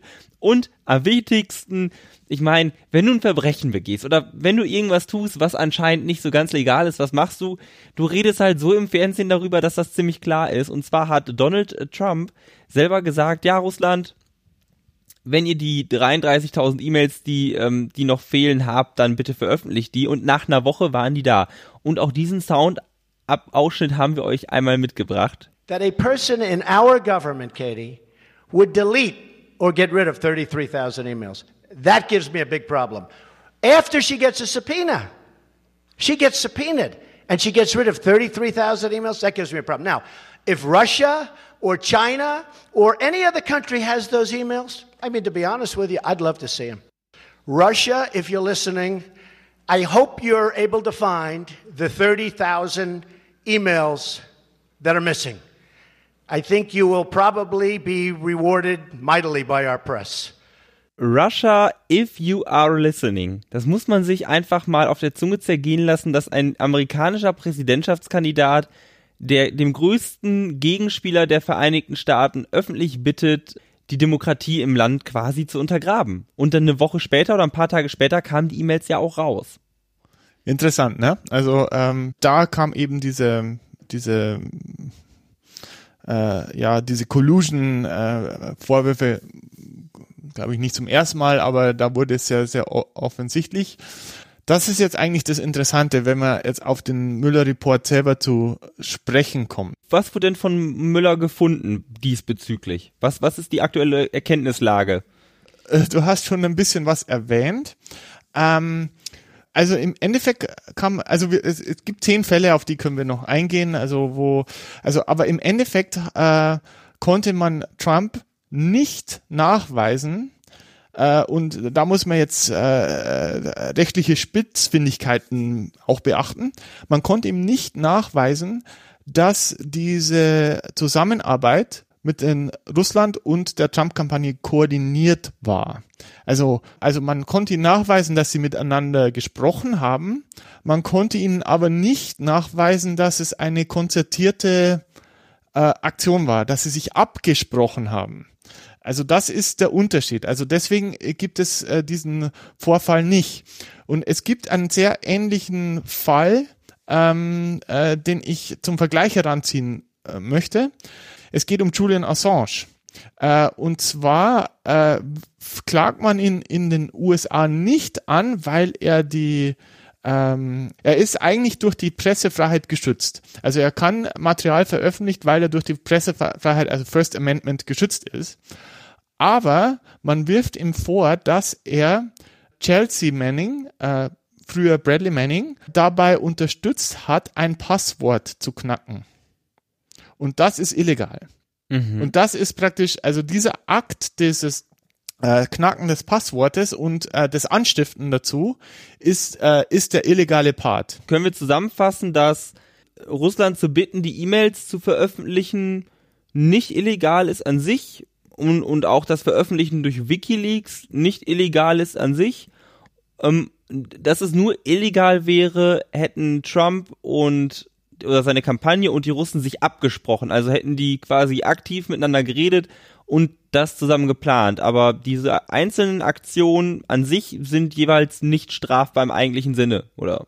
Ja, also äh, ob sie strafbar sind, das ist jetzt nochmal eine Anfrage. Aber es ging äh, in diesem Report nur darum, äh, zu sagen, wie weit, äh, ähm, äh, also wie weit ist Trump schuldig, ja? Und also, also man, da sieht man jetzt, da gibt es jetzt wieder Auslegungen. Also es gibt äh, äh, Leute, die sagen, äh, auch äh, nachdem sie auch nur Teil, also diesen Redacted Report gelesen haben, das sollte eigentlich ausreichen, um ein Impeachment äh, Verfahren zu äh, starten gegen Trump. Also die, die, die Last ist, ist schon, es, es gibt Beweise, dass die Trump-Kampagne sich nicht korrekt verhalten hat. Andere Seiten sagen, ja, also es ist uh, no collusion, ja, no coordination. Also äh, es gibt ihm nichts zu, vorzuwerfen. Und ähm, also darüber wird auch jetzt äh, heute äh, und gestern ähm, im gestern im Senat, heute im Kongress wird drüber äh, gestritten und gesprochen, was was äh, äh, der Effort ist. Also Attorney General äh, äh, hat äh, quasi äh, Trump eine Absolution erteilt und Müller selber hat äh, äh, William Barr, dem General Attorney, gesagt, ja, du, ähm, also so würde ich das nicht interpretieren. Ja, also er war Müller, der eigentlich mit Barr auch befreundet ist, vertritt die Meinung, dass man das nicht alles einfach so unter den Tisch kehren kann. Also das versucht der äh, Attorney General Mr. Mr. Barr eben zu machen. Er sagt, oh, es gibt hier nichts zu sehen, bitte gehen Sie weiter. Um das nochmal eben klar zu kriegen und gerade zu ziehen, als der Report fertig war, ist es nicht so, dass die den einfach auf Dropbox gestellt haben und den Amerikanern Link geschickt haben, so guckt mal rein, sondern der William Barr hat eine Zusammenfassung des Ganzen geschrieben und in einer Pressekonferenz seine Conclusions daraus vorgestellt. Genau. Und seine Conclusions waren, okay, wir sehen hier ist nichts passiert, es gab kein Crime. Und warum das, so wie ich das verstanden habe, warum das relevant ist, also man muss sich ja vorstellen, diese Untersuchung soll feststellen, hat Donald Trump oder haben Leute aus der Kampagne das Gesetz gebrochen. Und da stehen auch persönliche Informationen drin. Und normalerweise, wenn sich herausstellt, Donald Trump hat das Gesetz nicht gebrochen, müsste dieser Report oder dürfte dieser Report nicht veröffentlicht werden, weil nur wenn er schuldig ist, ist es ja ähm, überhaupt erst relevant. Das wäre so so eine gesetzliche Au Ansichtsweise des Ganzen. Auf der anderen Seite sehen wir auch, dass Donald Trump anscheinend immer kurz vor der Linie, wo es dann illegal gewesen wäre, Stopp gemacht hat und Halt gemacht hat. Und er eben anscheinend nicht komplett unschuldig ist. Müller hat ganz klar gesagt, er ist nicht unschuldig, das habe ich hier nirgendwo gesagt. Wir haben nur nicht so viel dass wir ihn anzeigen könnten, dass wir damit gewinnen könnten. Es gibt keine Smoking Gun. Man konnte ihn nicht erwischen, wo noch der Rauch aus dem Colt aufstieg. Und das ist nämlich eine Sache, die war bei Watergate so. Da gab es das Smoking Gun Tape. Es gibt eine Aufzeichnung von Richard Nixon, kurz nachdem diese Vorwürfe bekannt geworden sind, wo ganz klar wurde, er wurde darüber unterrichtet und hat anschließend versucht, das Ganze zu vertuschen. Das war das Smoking Gun Tape, was dazu geführt hat, dass er zurücktreten musste, beziehungsweise dass er impeached wurde. Und das gibt's bei Trump eben nicht. Genau. Also wenn es wenn es, wenn Müller ein Tape gefunden hätte, wo Donald Trump mit Wladimir Putin am Telefon bespricht, wie sie jetzt weiter vorgehen, dann hätte man ihn wahrscheinlich. Ja? Also das würde ausreichen. Sowas gibt's nicht, das haben wir nicht. Aber auf der anderen Seite muss man auch sagen, dass man hier über zwei verschiedene Dinge redet. Auf der einen Seite ist es diese ganz re klar rechtliche Ansicht, okay, ist er jetzt äh, straffällig geworden und selbst dann wäre eine Frage, könnte man ihn überhaupt anzeigen, während er Präsident ist? Der aktuelle neueste Supreme Court Justice Kavanaugh wurde unter anderem da deswegen in den Supreme Court berufen, weil er mal eine Legal Opinion abgegeben hat, eine Einschätzung, dass man den Präsidenten nicht normal anzeigen könnte wie jeden anderen Bürger, da das mit dem Amt nicht vereinbar sei. Eine ganz andere Frage. Nicht nur Kavanaugh. Nicht nur Kavanaugh, das ist jetzt das Interessante. Wir kommen wieder auf unseren guten alten Freund William Barr, der Attorney General, General Attorney, äh, zu sprechen, der witzigerweise im Juni 2018 ein 19-seitiges Memo veröffentlicht hat, wo er auf einen ähnlichen Schluss kommt. Und zwar, äh, wo er schreibt, dass äh, quasi, äh, er, er schreibt in jetzt äh, äh, interpretiert, das Amt des Präsidenten ist höher als äh, die Person, äh, die in dem Amt steckt. Und äh, sozusagen durch das Amt ist die Person quasi nicht antastbar. Also ähnlich wie Kavanaugh. Genau, ich weiß, dass Kavanaugh diese Auffassung hatte, nachdem er für George Bush, also der, der, der Sohn quasi, gearbeitet hat und gesehen hat, womit er sich tagtäglich rumschlagen muss und äh, daraufhin entschieden hat, okay, das ist nicht zuzumuten, einfach für das Wohl dieser Nation. Wenn man ihn damit auch noch belastet, kann er seinen Job als Präsident nicht mehr richtig ausfüllen. Worauf ich eigentlich hinaus wollte, ist, dass es ja, dass es ja wirklich diese, diese gesetzliche Ansicht ist, aber auf der anderen Seite ein Impeachment-Verfahren äh, eine Art öffentliche oder politische ähm, Verantwortung ist, die man tragen muss. In den USA, in Deutschland würde man dem Bundeskanzler ja einfach das Vertrauen entziehen oder der Bundestag würde ihm das Vertrauen entziehen. Mhm. In den USA ist das Ganze nach dem Impeachment-Konzept aus der englischen Verfassung ähm, gebaut. Und zwar kann das House ähm, of Representatives den Präsidenten impeachen, was im Endeffekt sowas heißt wie anzeigen. Das geht für drei Gründe. High Crimes and Misdemeanors, Obstruction of Justice und weißt du zufällig gerade den dritten? Nee, weiß ich nicht, tut mir leid. Der kann quasi angezeigt werden oder impeached werden und dann wird in einer Art Gerichtsverfahren vom Senat, das ein Supreme Court Justice steht dann dem Senat vor, der ähm, hört sich quasi als Grand Jury ähm, den Präsidenten an und, und andere Zeugen und votiert dann, ob der Präsident wirklich des Amtes enthoben wird. Das ist bisher, glaube ich, nur bei Andrew Jackson, Richard Nixon ähm, und Bill Clinton passiert. Und Richard Nixon ist zurückgetreten, ja. bevor er des Amtes enthoben werden konnte. Bei Bill Clinton hat der Senat gegen ihn gestimmt, aber er wurde halt impeached. Er wurde nicht des Amtes mhm. entfernt, er wurde nur impeached. Der Senat hat dann aber gesagt, du bist nicht schuldig. Ähm, und, und das wäre nochmal eine ganz andere Frage. Also können, kann man, können die USA mit einem Präsidenten leben, der sowas tut und selbst wenn er nicht straffällig geworden ist, reicht es nicht, dass alle aus seinem Umfeld mit den Russen geredet haben, dass die Leute, dass sein Umfeld komplett im Knast sitzt gefühlt, also der Flynn ist im Knast, Papadopoulos, Manafort, der, also der Manafort hat ja für die Ukraine gearbeitet, der Cohn, ja. also der umgibt sich anscheinend mit super zwielichtigen Gestalten, ja. Die, die haben mit Russland auf jeden Fall geredet. Die, man kann jetzt nicht unbedingt nachweisen. Es ist, wie gesagt, er hat nicht mit Wladimir Putin telefoniert und, das zugegeben und wir haben das auf Band. Aber anscheinend ist der republikanisch dominierte Senat nicht willens, Trump zu impeachen. Die spielen das irgendwie runter. Sagen, ja, wieso? Mueller Report hat doch gesagt, er ähm, hat kein Verbrechen begangen. Aber das sind ja so viele Normbrüche und so viele Erodierungen von politischen Normen in den USA, die das komplette politische System auch noch nachhaltig beeinflussen beeinträchtigen werden und beeinflussen werden, dass man halt darüber nachdenken müsste, einfach ähm, um die Nobilität dieses Amtes und ähm, der Demokratie an sich aufrechtzuerhalten, oder? Also ja, es geht, geht es darum, das Amt zu schützen oder die Person zu schützen? Ich äh, weiß es nicht. Oder vielleicht äh, Vielleicht geht es auch drum, äh, dass äh, manche Senatoren, republikanische Senatoren, irgendwo auch ihre Finger im Honigtopf haben und, äh, und stillhalten. Weil, äh, weil weil es vielleicht auch äh, Dinge gibt, die, ähm, äh, die nicht positiv für sie sind. Meiner, Ein meiner Einschätzung nach ist es eine Sache von, auf der einen Seite, Trump ist super beliebt und wenn die Republikaner den jetzt absägen, verlieren die, ähm, verlieren die, die Wähler. Basis. Genau, verlieren die mhm. Wähler und halt auch ähm, Glaubwürdigkeit, weil Trump wird gesehen als einer von den Leuten da unten, also ein, ein kleiner Mann, der jetzt den Leuten mal zeigt, wie es richtig läuft. Das, das ist die eine Sache, aber ich glaube auch, dass die Republikaner einfach aktuell nicht die sind, die am, am Aufrechterhalten des demokratischen Prozesses interessiert sind. Man muss sich ja nur mal angucken, was mit Neil Gorsuch passiert ist und Mitch McConnell. Ich weiß nicht, ob du darüber firm bist. Äh, Neil Gorsuch weiß ich nicht, ne? ne keine Ahnung. Äh, um nur, um kurz zusammenzufassen, weil ich das jetzt einfach mal als Beispiel nennen möchte. Supreme Court Justice wird auf Lebenszeit ernannt. Der Präsident darf, wenn ein Sitz frei wird, jemanden auswählen und der Senat ähm, hört sich den dann an und ähm, votiert dann ja oder nein. Ja. In der Lame Duck Session von Obama, also quasi im letzten, ah. im letzten Jahr, ist ein Supreme ja. Court Justice mhm. gestorben und Obama sagte, ja, ja, ich muss jetzt mal gucken, wen ich hier nominiere. Und der Senat war so, ja, aber wir werden den nicht annehmen. Lasst uns doch noch warten, bis der, bis der nächste. Genau, und Obama war so, ja, aber ich habe doch noch gar keinen ausgesucht, da könnt ihr doch nicht gegenstimmen. Und die Republikaner waren so, nee, stimmt da nicht gegen. Wir, wir, wir halten kein Vote ab. Also wir, wir packen kein Vote auf die Tagesordnung. Ähm, bis, ein, bis wieder ein neuer Präsident im Weißen Haus ist. Und die haben halt gehofft, gehofft das wird ein Republikaner. Und Obama, was Obama dann gemacht hat, Obama hat einen komplett Kompromisskandidaten genommen, Neil Gorsuch, No-Brainer, normaler Senat hätte den ohne Probleme confirmen müssen. Der Mitte-Kandidat, damit hätten die Republikaner leben können, damit hätten die Demokraten leben können. Die haben einfach kein Vote abgehalten.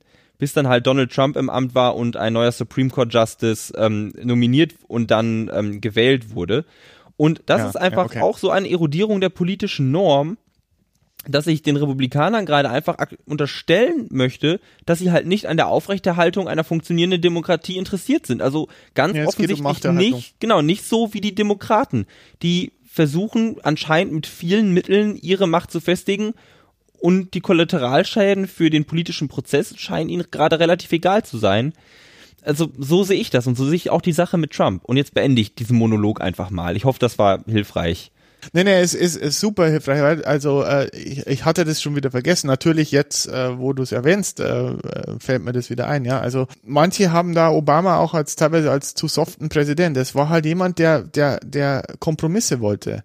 Ja, aber es, er ist immer der gewesen, der die Hand ausgestreckt hat, aber die teilweise wurde ihm in die Hand gespuckt, ja. Also ähm, und das ist äh, das ist ein sehr guter Fall für diese äh, äh, für dieses Verhalten. Äh, und ich weiß nicht, woher das kommt. Also vielleicht, ich weiß nicht, ich hat es mit dem Rassismus zu tun. Äh, ich ich ich weiß es nicht, keine Ahnung worauf ich jetzt noch ein, jetzt kommt eine lange Auflistung von mir, äh, weil ich wollte jetzt nochmal genauer darauf eingehen, äh, was denn der Müller-Report denn noch zusätzlich gefunden hat, also was sich die Trump-Kampagne zu Schulden lassen kommen hatte. Und es sind zehn Fälle.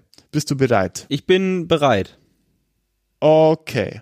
Russische Unterstützung oder die Reaktion der Trump-Kampagne auf russische Inter äh, äh, Unterstützung. Du hast schon erwähnt, also hey, äh, habt ihr die E-Mails? Äh, bitte veröffentlicht die mal. Äh, die Trump-Kampagne hat versucht, weitere Informationen über weitere geplante Wikileaks zu erhalten. Trump hat auch immer versucht oder immer gesagt, er hat keine Geschäftsbeziehungen zu Russland, obwohl er einen Trump Tower in Moskau bauen wollte. Stimmt, da wollte ich, da wollte ich dich eh noch nachfragen, was jetzt mit diesem Trump Tower war.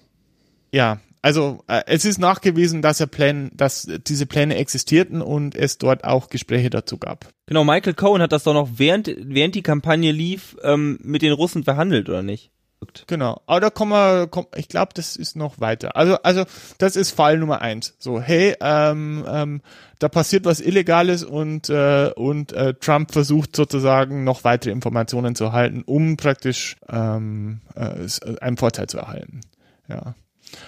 Dann, äh, als Michael Flynn untersucht worden ist, ja, äh, Michael Flynn hatte Kontakt mit dem russischen Botschafter äh, Sergei äh, Kislyak, glaube ich, äh, spricht man den aus.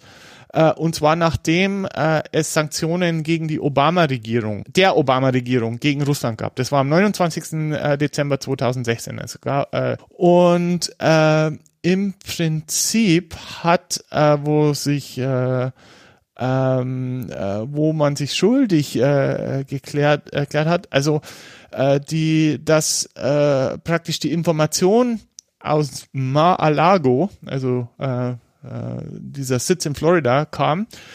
Hey, Russland eskaliert die Situation mal nicht, ja, das kriegen wir schon. Ja, so, so Big Boys, so, hey, ähm, äh, lasst es jetzt mal sitzen, wir machen jetzt, macht jetzt mal keine Vergeltungsmaßnahmen, äh, das, das, das fixen wir schon wieder, so ungefähr. Der Flynn war National Security Advisor oder so für, Ja. für Trump. Der Ja. General war der, war, war der General oder irgendwas beim Militär?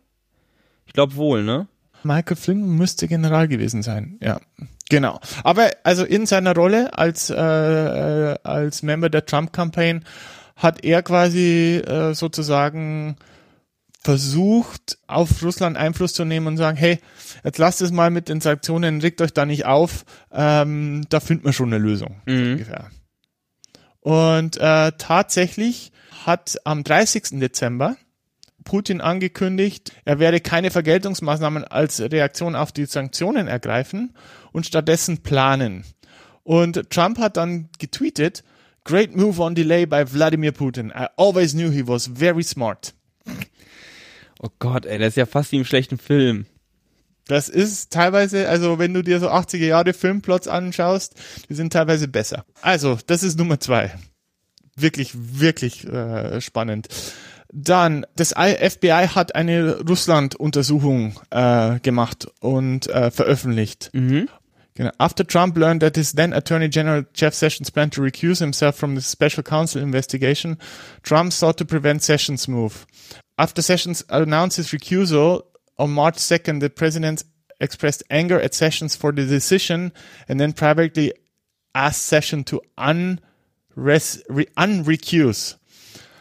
On May 20th, Comey publicly disclosed the FBI's Russia investigation. In the days that followed, the president contacted Comey and other intelligence agency leaders and asked them to push back publicly on the suggestion that the president had any connection to the Russian election interference effort in order to lift the cloud of the ongoing investigation.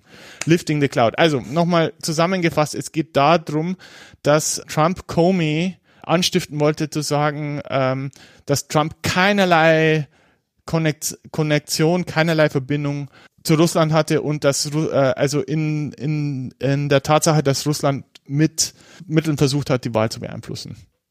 So, starkes Stück, ne? Ja, aber das war ja schon klar jetzt irgendwie, oder nicht? Wie, wie meinst du? Also ist ist da, das war jetzt aber quasi das, was wir gerade schon besprochen hatten, oder war das nochmal eine neue Ebene? Das meine ich. Das ist eine, also die Ebene ist, dass er praktisch aktiv äh, auf das FBI zugegangen ist und sagt, hey, er veröffentlicht jetzt diesen Russland-Report, aber sagt auch noch, dass ich nichts damit zu tun hatte. Wenn jetzt rausgekommen ist, dass Donald Trump als Person nichts mit diesem ganzen Russland-Ding zu tun hatte, sondern vielleicht die Leute in seinem Umfeld. Warum ist er denn dann so offensiv zu Comey gegangen, hat versucht, das zu, ähm, zu, zu unterbinden und zu vertuschen? War, stand da was drüber im, im Report? Also, oder, oder, Also ich habe, der Report hat 400, über 400 Seiten. okay. Da müsste ich jetzt nochmal tiefer reinschauen. Also das ist jetzt eine Zusammenfassung. Also über das Warum lässt sich der Report auch nicht aus. Und das ist auch nicht Aufgabe des Reports, was das Warum ist oder zu spekulieren. Die Aufgabe des Reports ist, äh, festzustellen, was ist passiert. Ja, das über das Warum ist, äh, darum geht's eigentlich nicht. Also warum Trump so reagiert, wie er reagiert, das ist eigentlich nicht, das ist ja Aufgabe eines Psychiaters, würde ich sagen. Aber ähm, das ist nicht Teil des Reports. Ja. Okay. Okay, nächster Punkt. Entlassung von James Comey. Diese Entlassung ist eigentlich aus dem Grund erfolgt, weil Comey nicht sagen wollte, also äh, Trump wollte, dass Comey die Aussage macht, äh, diese, der Präsident wird nicht persönlich untersucht. Comey hat gesagt, das kann ich nicht sagen. Und äh, deswegen, äh, ja, also das war auch eine Sache, die äh, der Report beanstandet. Mhm. Dann das nächste, der nächste Versuch von Trump war, er, er wollte den Sonderberater entfernen, also den Special Counsel, er wollte Müller entfernen. Okay. Das war äh, Mr. McGahn.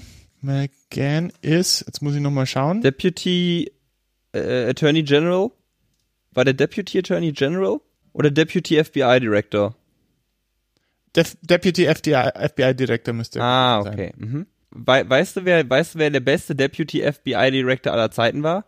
Walter, Ja. Walter Skinner. Walter Skinner. das ist X-Files, oder? Ja, das ist X-Files. Ja, ja. Ja. Ich habe über X-Files habe ich meine äh, äh, Hausarbeit geschrieben Ah, damals echt? im ja an der an, an, am, am Gymnasium. Aber es ist eine andere Geschichte. Okay, also McGann hat sich geweigert, Mhm. weil er dachte, wenn das passiert, wenn ich jetzt äh, Müller feuere, dann gibt es das nächste Saturday Night Massacre, das du ja angesprochen hast im Watergate. Und äh, das hat wahrscheinlich äh, jetzt salopp formuliert Trump den Arsch gerettet. Also hätte, hätte der die Weisung von Trump befolgt und den entlassen, dann wäre der richtig dran gewesen, Trump. Das heißt, der ist jetzt gerettet worden, weil irgendwer, also der hat den Befehl gegeben, aber nur weil das jemand nicht ausgeführt hat, ist er unschuldig? Ja. Also, was, was passiert wäre, also die, die, das Momentum wäre ein anderes gewesen. Also wenn, wenn, wenn Trump Müller entlassen hätte, Ja. und es wurde ja in den Medien drüber gesprochen, das passiert demnächst oder das könnte passieren, ähm, dann wären wahrscheinlich auch andere äh, Positionen zurückgetreten. Und äh, äh, das hätte eventuell einen, einen Erdrutsch auslösen können in, in der Politik. Aber wäre, wäre die Sache an sich denn schon Obstruction of Justice gewesen? Hätte er Müller entlassen? Oder hätte, hätte er, also er kann ihn ja nicht entlassen, er muss es ja dem Attorney General sagen und der hätte den entlassen müssen, beziehungsweise der Deputy Ja. Attorney General. Ja. Und hätte, genau. hätte das denn denn so eine Obstruction of Justice oder so eine Behinderung der Justiz ähm, ausgemacht schon? Oder wäre das quasi wirklich nur der Erdrutsch danach gewesen, der dann das Problem gewesen wäre? Ähm, ich bin kein Jurist, das kann ich Okay. dir nicht sagen. Also ich weiß es nicht. Also, ähm, aber man könnte das wahrscheinlich durchaus als Obstruction of, Justice deuten. Ja? Mhm. Also das, das hätte, also das wäre sicher Teil der Untersuchung gewesen und äh, das hätte dann ein Richter quasi entscheiden müssen oder beziehungsweise eine Jury entscheiden müssen. Mhm. Ja, genau. So, dann äh, hat Trump versucht, die Untersuchung des Sonderberaters einzuschränken. Was heißt, äh, also er hat praktisch immer wieder, ich hatte nichts mit, damit zu tun mit Russland, ich werde ungerecht behandelt. Hexenverfolgung, Witch Hunt. Genau, es ging um, um diese, äh, um diese äh, Witch Hunt. Und äh, ja, genau. Äh, Trump wollte, dass äh, Lewandowski, also Lewandowski ist Cory Lewandowski, äh, auch ein ehemaliger Campaign, äh, Campaign Manager, der wollte, dass Lewandowski so ein so eine Art stille Post mäßig eine Botschaft an Sessions überbringt und sagt so, äh, dass äh, praktisch diese Russia Investigation, das ist der springende Punkt, äh, nur auf zukünftige Wahlen Wahlinterventionen ausgeführt werden soll. Also lass die Vergangenheit, aber in Zukunft untersuchen wir. Die Zukunft untersuchen wir. Okay, also äh, nicht die Wahl 2016, sondern nur, was man quasi tun könnte in Zukunft oder Genau, genau. Also er wollte praktisch diese Russia Investigation so äh, manipulieren, dass sie nur die Zukunft untersuchen hätte dürfen. Es ist Will, ne? Also äh, es ist schon, es ist schon echt weird, ne?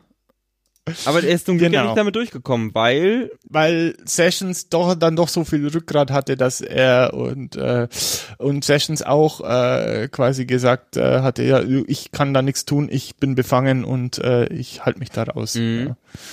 Äh, Nächster Punkt ist, er wollte verhindern, dass Enthüllungen über das Trump Tower Meeting, also dieses Moskau Trump Tower Meeting, äh, äh, äh, nee, ein Trump Tower im, im Trump Tower in den USA, in, in, in New York. Äh, äh, weil da gab es praktisch ein äh, Treffen, also da wollten sich Trump Jr., Eric Trump, Jared Kushner, Ivanka, Paul Manafort und die russische Anwältin Natalia äh, Veselnitskaya, hoffentlich habe ich richtig ausgesprochen, treffen, um Schmutz über die Präsidentschaftskampagne von Clinton auszutauschen. Also man hat sich äh, oder man wollte sich mit dieser mit dieser Russin treffen. hat man sich denn getroffen? Also fand das statt und wurde was ausgetauscht und man weiß man was genau? Ähm, da muss ich jetzt noch mal kurz in meine Notizen schauen. Es ist wirklich, äh, ja, also es ist so viel Information, äh, man muss wirklich die richtigen Stellen finden. Also Rick Gates testified that uh, Junior, anna- Trump Jr. announced at the regular planned meeting that he had a lead on negative information about the Clinton Foundation. Und es war praktisch äh, the dirt, also der Schmutz war information regarding the Sif brothers doing a tax evasion and money laundering in Russia and donated the illegal profits to the Democratic National Convention or the Clinton Campaign. Also es ging um äh, zwei Brüder oder es ging um die Sif-Brüder, die äh, quasi äh, äh, Geldwäsche in, in Russland betrieben haben und dieses Geld der Clinton-Kampagne finanziert haben.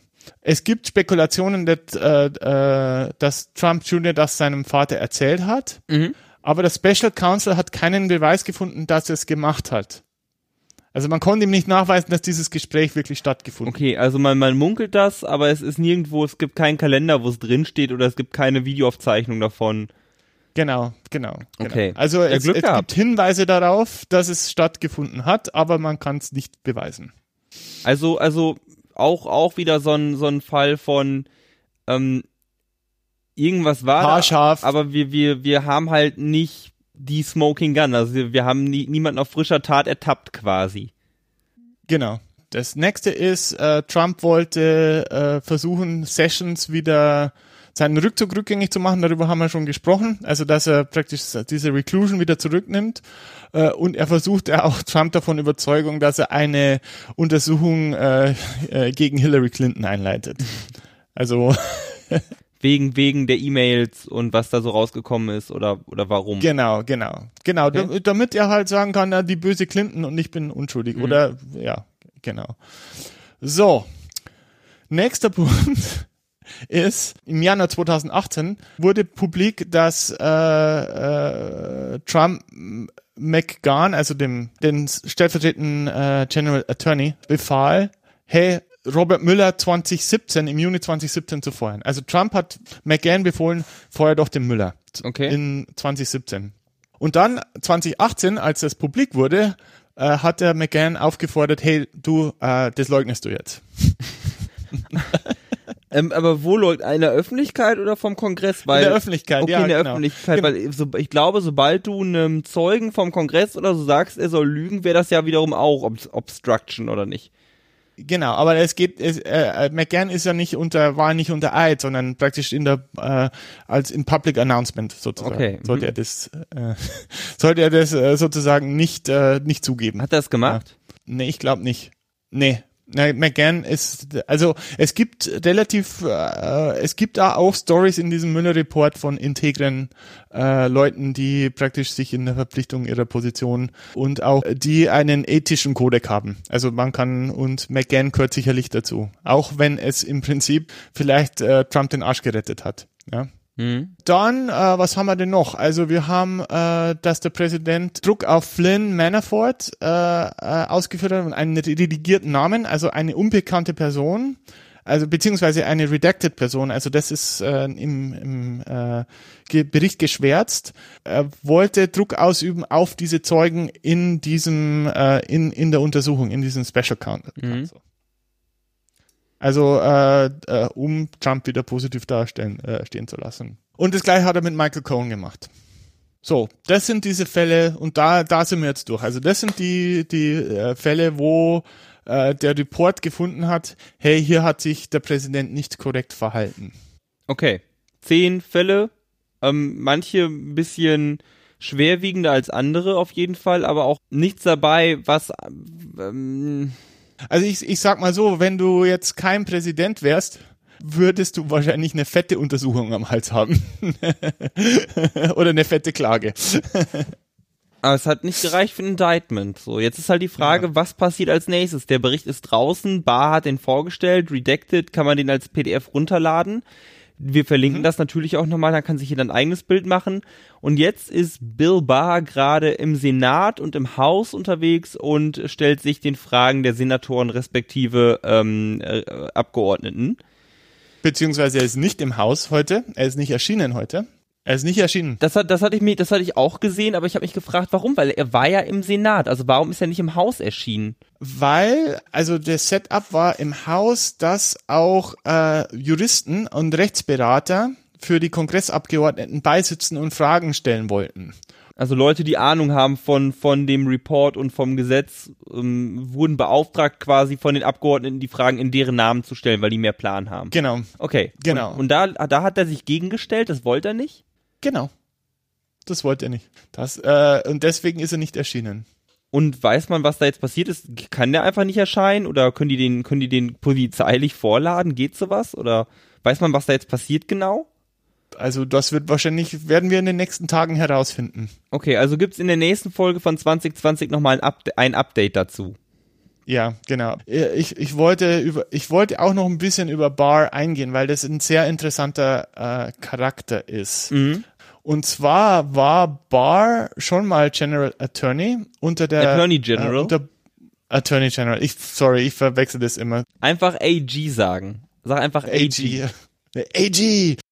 Ja, also Mr. Barr hat auch eine sehr, äh, sehr interessante Vita. Eigentlich ist er mit Müller befreundet, aber ich weiß nicht, ob die mittlerweile noch befreundet sind. Ja, er ist äh, und äh, das Interessante ist, also man hat Barr eigentlich äh, immer so gesehen als jemanden, der also nicht so nach Parteilinien vorgeht, sondern eigentlich, wenn wir ihn positiv ausrichten sind, äh, also wenn man ihn positiv interpretiert, er will praktisch die Institution Staat schützen. Das ist eine positive Ausrichtung äh, äh, seiner Handlungen. Ähm, und also ich würde ihn auch gewisserweise so als Art Spin-Doktor sehen. Also er versucht praktisch Fakten und Dinge so darzustellen, auch jetzt im, im Müller-Report, die äh, praktisch den Staat schützen. Also ich, ich denke, er will den Staat schützen. Er will, äh, er will die Ämter schützen. Also er, die Integrität der amerikanischen Demokratie oder genau, des genau. Staatssystems. Genau. Äh, und äh, es hat er auch in der Contra-Affäre gemacht. Da sind wir wieder bei der Contra-Affäre. Und zwar äh, war er quasi 1992 hat er George äh, H.W. Bush empfohlen, einen Angeklagten, den ehemaligen Verteidigungsminister Caspar Weinberger, mhm. äh, zu begnadigen. Okay.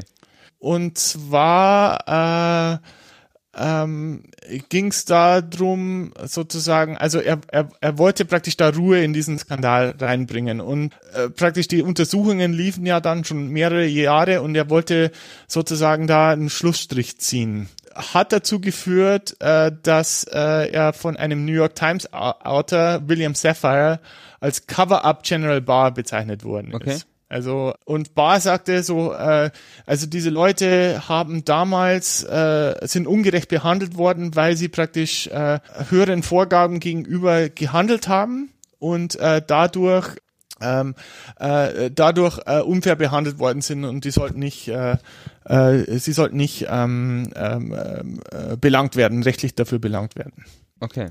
Und äh, Weinberger wurde aber eigentlich auch mit äh, entlastet, weil er aussagen wollte. Und äh, also George H.W. Bush hat eigentlich gesagt, er wusste von der Contra-Affäre nichts, weil er hatte damals auch, äh, also war, er war nicht, es war unter Reagan, aber Bush war ja einer, einer der, der Leader und äh, äh, einer der hohen Tiere damals. War der nicht Vizepräsident? Ich glaube, er war sogar Vizepräsident, ja. Und Weinberger wollte aussagen, dass Bush von den Ereignissen wusste, also dass Bush selber gelogen hatte. Ah. Und darauf ist diese Begnadigung auch. Also äh, Barr hat, äh, hat äh, Bush geraten, deswegen äh, Ah, also zu. ich begnadige dich, du gehst nicht in den Knast und dafür hältst du die Fresse. Genau. Ah, okay. Ja, das, da gab es ja jetzt auch ein paar Dinge, dass man immer wieder drüber geredet hat, ob mhm. ähm, Trump quasi Cohn und ähnliche begnadigt dafür, mhm. dass sie halt schweigen und auch den Manafort. Ich meine, die haben dann ja ausgepackt, vor allen Dingen der Cohn noch äh, mit Testimony vom Kongress, weil er sagte so, ich möchte einfach dieser Mensch nicht mehr sein, aber da wurde ja lange spekuliert, ob die einfach die Fresse halten und Trump die dafür begnadigt, beziehungsweise wurde ja auch lange spekuliert, ob Trump dann einfach zurücktritt, so wie Nixon das damals gemacht hat. Nixon ist ja zurückgetreten und Gerald Ford war Vizepräsident, der rückt dann nach und hat direkt daraufhin Nixon begnadigt. Äh, und ähm, man hat ja spekuliert, ob äh, Pence das genauso machen würde. Also Trump äh, tritt zurück, Pence wird Präsident, dafür begnadigt er Trump. Ähm, alle mhm. sind zufrieden und äh, niemand muss in den Knast. Ja, was natürlich in der öffentlichen Meinung, ich weiß nicht, ob das heute noch so fliegen würde. Ja, also äh, ob da nicht sich ein Mob bilden würde. Also damals hat, Gen hat äh, Ford deswegen die Wahl verloren, sagen viele. Jimmy Carter wurde dann ja gewählt und äh, er wurde nicht wiedergewählt und viele sagen, das lag halt ähm, an, vor allen Dingen an dieser Begnadigungssache und ich glaube, das würden auch Leute Trump durchaus übel nehmen, würde ich jetzt äh, mal behaupten. Mhm. Wobei mir scheint ja auch, dass der gute Mann vieles tun kann, ohne dass er seinen Support verliert. Auch zu bedenken, Bush 1 hatte auch nur eine Amtszeit. Also vielleicht äh, war das doch eine Erinnerung äh, auch. Ähm, also vielleicht ich, ist jetzt eine Spekulation von mir, aber vielleicht hatte das auch damit zu tun, dass äh, Trump, äh, Bush kein zweites Mal gewählt worden ist. Ähm, Albert, was haben wir noch zu besprechen zum Mueller Report? Wir könnten jetzt äh, auf diese äh, Pressekonferenz von Mr. Barr im April äh, eingehen, die ich hochinteressant finde, weil ähm, also die auch äh, sehr viel Verwunderung ausgelöst hatte. Also diese Pressekonferenz wurde gehalten, bevor der äh, Report komplett veröffentlicht worden ist. Mhm. Und äh, was interessant ist, also vielleicht spielst du mal, äh, hast, hast du meine Audios im Soundboard? Okay, dann ähm, kommen die Clips von William Barr bei der Pressekonferenz jetzt. But the special counsel found no evidence that any American, including anyone associated with the Trump campaign, conspired or coordinated with the Russian government or the IRA in this illegal scheme. Indeed, as the report states, quote, the investigation did not identify evidence that any U.S. person knowingly or intentionally coordinated with the IRA's interference operation, unquote. Put another way, the special counsel found no collusion by any Americans in IRA's illegal activities. But again, the special counsel's report did not find any evidence that members of the Trump campaign or anyone associated with the campaign conspired or coordinated with the Russian government in these hacking operations. In other words, there was no evidence of the Trump campaign collusion with the Russian government's hacking. After nearly two years of investigation, thousands of subpoenas, hundreds of warrants, and witness interviews, the special counsel confirmed that the Russian government sponsored efforts to illegally interfere with the 2016 presidential election, but did not find that the Trump campaign or other Americans colluded in those efforts. So, wir haben jetzt nicht dreimal das gleiche gehört, aber irgendwie doch. Ja, also was ich interessant finde, ist, dass Mr. Barr sich das Wording von äh, Mr. Trump übernimmt. Dieses mhm. No Collusion. Mhm. Weil Collusion an sich ist kein juristischer Begriff. Nein? Aber was heißt denn das? Was heißt denn das quasi übersetzt dann auf Deutsch? Collusion, also kannst wortwörtlich übersehen, Kollision, also Collusion heißt, äh, wie soll man es am besten übersetzen, dass es äh, praktisch Interessenskonflikte oder ein, ein Konfl also ein, ein Zusammenprall verschiedener Interessen gab. Mhm. Ja? Also das erste, was Trump getwittert hat, war No Collusion, No Collusion, No Collusion. Und das hat er auch immer wieder praktisch. Äh, Trump ist ja ein Meister darin, dass er gewisse Wörter, gewisse Phrasen erfindet und wiederholt. Und dieses No Collusion ist eigentlich eine Trump-Erfindung. Und äh, Barr greift diese Trump-Erfindung in seinem Report auf und äh, was eigentlich kein, äh, kein juristischer Begriff ist. Okay. Also geht man davon aus, dass er das tut, um Trump quasi zu schützen. Ja, also ähm, was, äh, ich glaube, die New York Times hatte, hatte das gesagt, also es äh, sieht eher so aus, als wäre Mr. Barr eigentlich ein weiterer Rudy Giuliani, also einer von Trumps Anwälten und nicht der Anwalt des Staates. Okay. Also was sehr funky ist in, dem, in, in diesem Fall ist, Barr hatte eben im Juni 2018 schon dieses 19-seitige Memorandum geschrieben. Also, hey, äh, was da mit Trump passiert, ist unfair äh, und äh, äh, dieses, dieses, dieses Special Counsel sollte es eigentlich nicht geben. Dann wird er komischerweise äh, zum äh, GA, AG, sorry, ich verwechsel sogar hier, also zum Attorney General ernannt. Ja. Äh, und äh, er, also eigentlich hätte er schon einen Interessenskonflikt, weil er praktisch im Juni 2018, als der Report ja noch in Arbeit war, schon gesagt hat, der Report ist scheiße. Jetzt mal salopp formuliert. Äh, und äh, dann äh, äh, im April 2018 stellt er sich hin und sagt, no collusion, nix, obwohl wir gehört haben, dass es diese zehn Fälle gab, also mindestens zehn Fälle, wo, äh, wo äh, also diese Interference höchst fragwürdig ist. Hat er denn in dem Interview schon von diesen zehn Fällen geredet? Weil das, also in, oder nicht im Interview, sondern in dieser Pressekonferenz, Ähm, oder sind Nein. die dann erst nachher bekannt geworden, als der Report dann endlich da war? Oder hat er in der Pressekonferenz wirklich nur gesagt, so, nichts passiert, weitergehen? Genau, im Prinzip hat er das gesagt und ja, also äh, äh, er hat es, er glaube, er hat es schon erwähnt, äh, aber hat äh, das dann so abgetan, als äh, gesagt, ja, der Präsident war unter großem Druck und das muss man verstehen können, äh, dass er versucht, so sozusagen sich auf seine Präsidentschaft zu, äh, zu fokussieren und äh, äh, das ist nachvollziehbar, menschlich nachvollziehbar, dass er, äh, dass er das gemacht hat. Aber war das, stand das in dem Report drin oder war das die Einschätzung des AGs? Das war die Einschätzung des AGs. Ach, und die hat er quasi einfach so in der Pressekonferenz nochmal da präsentiert, der Presse. Ja. Also, okay. Das ist ja, das ist ja wirklich schon alles echt suspicious, ne? Da, da kommt ja wirklich, Super suspicious. kommt wirklich die Frage auf, okay, ist William Barr, ähm, Trump loyaler als dem amerikanischen Volk? Jetzt kann ich das auch richtig verstehen, also was die New York Times da gesagt hat. Okay, ja genau, es war nicht New York Times sogar, es war sogar Chris Wallace von, halte ich fest, Fox News. Okay, von Fox News.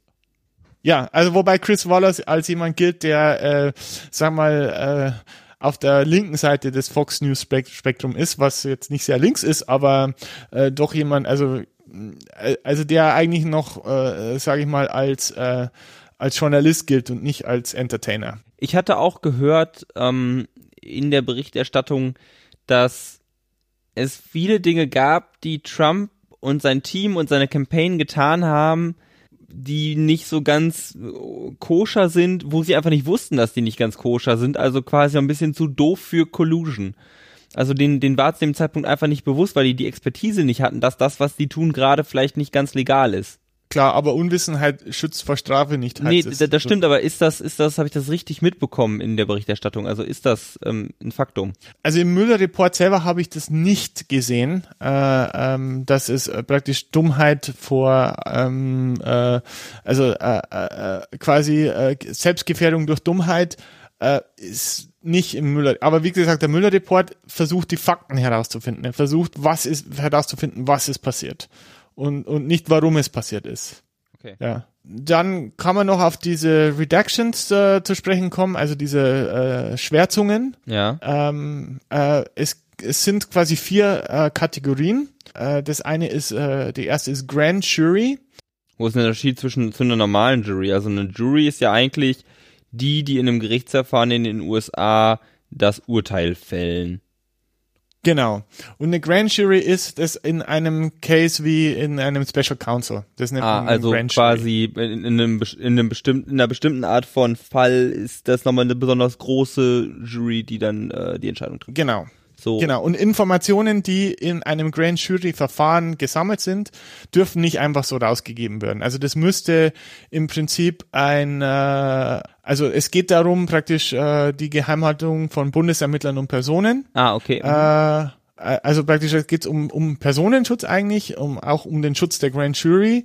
Also man könnte das veröffentlichen, aber also da braucht man, da gibt es einige rechtliche Hürden. Bedeutet das denn, wenn diese Verfahren, wahrscheinlich sind das dann laufende Verfahren, die sich aus diesem Mueller-Report ergeben haben oder aus diesem Müller-Report, bedeutet das, wenn die äh, Verfahren abgeschlossen Das ist die zweite Kategorie. Laufende Untersuchungen hat er auch rausgenommen. Und wo ist, also wo Genau. ist, wo ist der, also, und die laufenden Untersuchungen wäre dann aber, ein Ermittler schaut sich das noch an und Grand Jury ist, okay, das Verfahren wurde schon eingeleitet. Was ich fragen wollte, ist, wenn, Nee, Grand Jury ist, ist eigentlich, äh, das sind Informationen, die aus diesem Grand Jury Verfahren gewonnen wurden. ah, okay, Und, äh, ach, ah, okay, mhm, nee, das ergibt Sinn, okay, ja, Genau. klar. Und auf laufende Untersuchungen, genau da muss man natürlich, äh, macht natürlich auch Sinn zu sagen, okay, wir, äh, wir sind da in einer laufenden Untersuchung, das können wir im Moment noch nicht veröffentlichen, weil es eventuell auch die Untersuchung äh, gefährden könnte. Dann gibt's äh, Classified, also Verschlusssache. Äh, da geht's um geheime Informationsquellen, ähm, die, äh, die man nicht verraten möchte. Und äh, es gibt Informationen, die auf dem äh, die das Privatleben von peripheren Drittparteien verletzen könnten. Und das könnte auch ein Herr Donald Trump sein, ein peripherer Dritter in diesem Fall, ja. Und äh, ja, ja, ja, weil äh, könnte ja eine Rolle gespielt haben. Also wie gesagt, also äh, es könnte einen, also es könnten Sachen geschwärzt äh, im Report sein, die Trump schaden könnten. Aber die, äh, also und das ist ja Mr. Barrs Entscheidung, also das, äh, die Entscheidung, es ist ja nicht die Entscheidung von Müller, was geschwärzt worden ist, sondern es ist die Entscheidung von Herrn Barr, was mhm. geschwärzt worden ist. Beziehungsweise, äh, also er, er geht darauf ein, also das ist äh, auch der äh, ähm, äh, also das ist in einem Team entstanden. Er, er, er beschreibt es nochmal. Ich habe es jetzt nicht mehr im Kopf, aber äh, es ist praktisch eine Gruppe an äh, Anwälten und äh, Rechtspersonen, die entscheiden, äh, welche Teile des Berichts geschwärzt werden. Mhm. Aber äh, stimmt, das, ähm, der, das Haus ähm, subpoenat ja jetzt den Mueller Report oder nicht? Also ein Subpoena ist ja eine ähm, Vorladung im Prinzip. Genau, eine Vorladung, die das Haus kann ähm, einer bestimmten Stelle schreiben und sagen so, wir verlangen als Kongress der Vereinigten Staaten, dass uns unserem Komitee, unserem Ausschuss das Ding vorgelegt wird. Genau, genau. Und auch ungeschwärzt oder quasi weniger geschwärzt vorgelegt wird.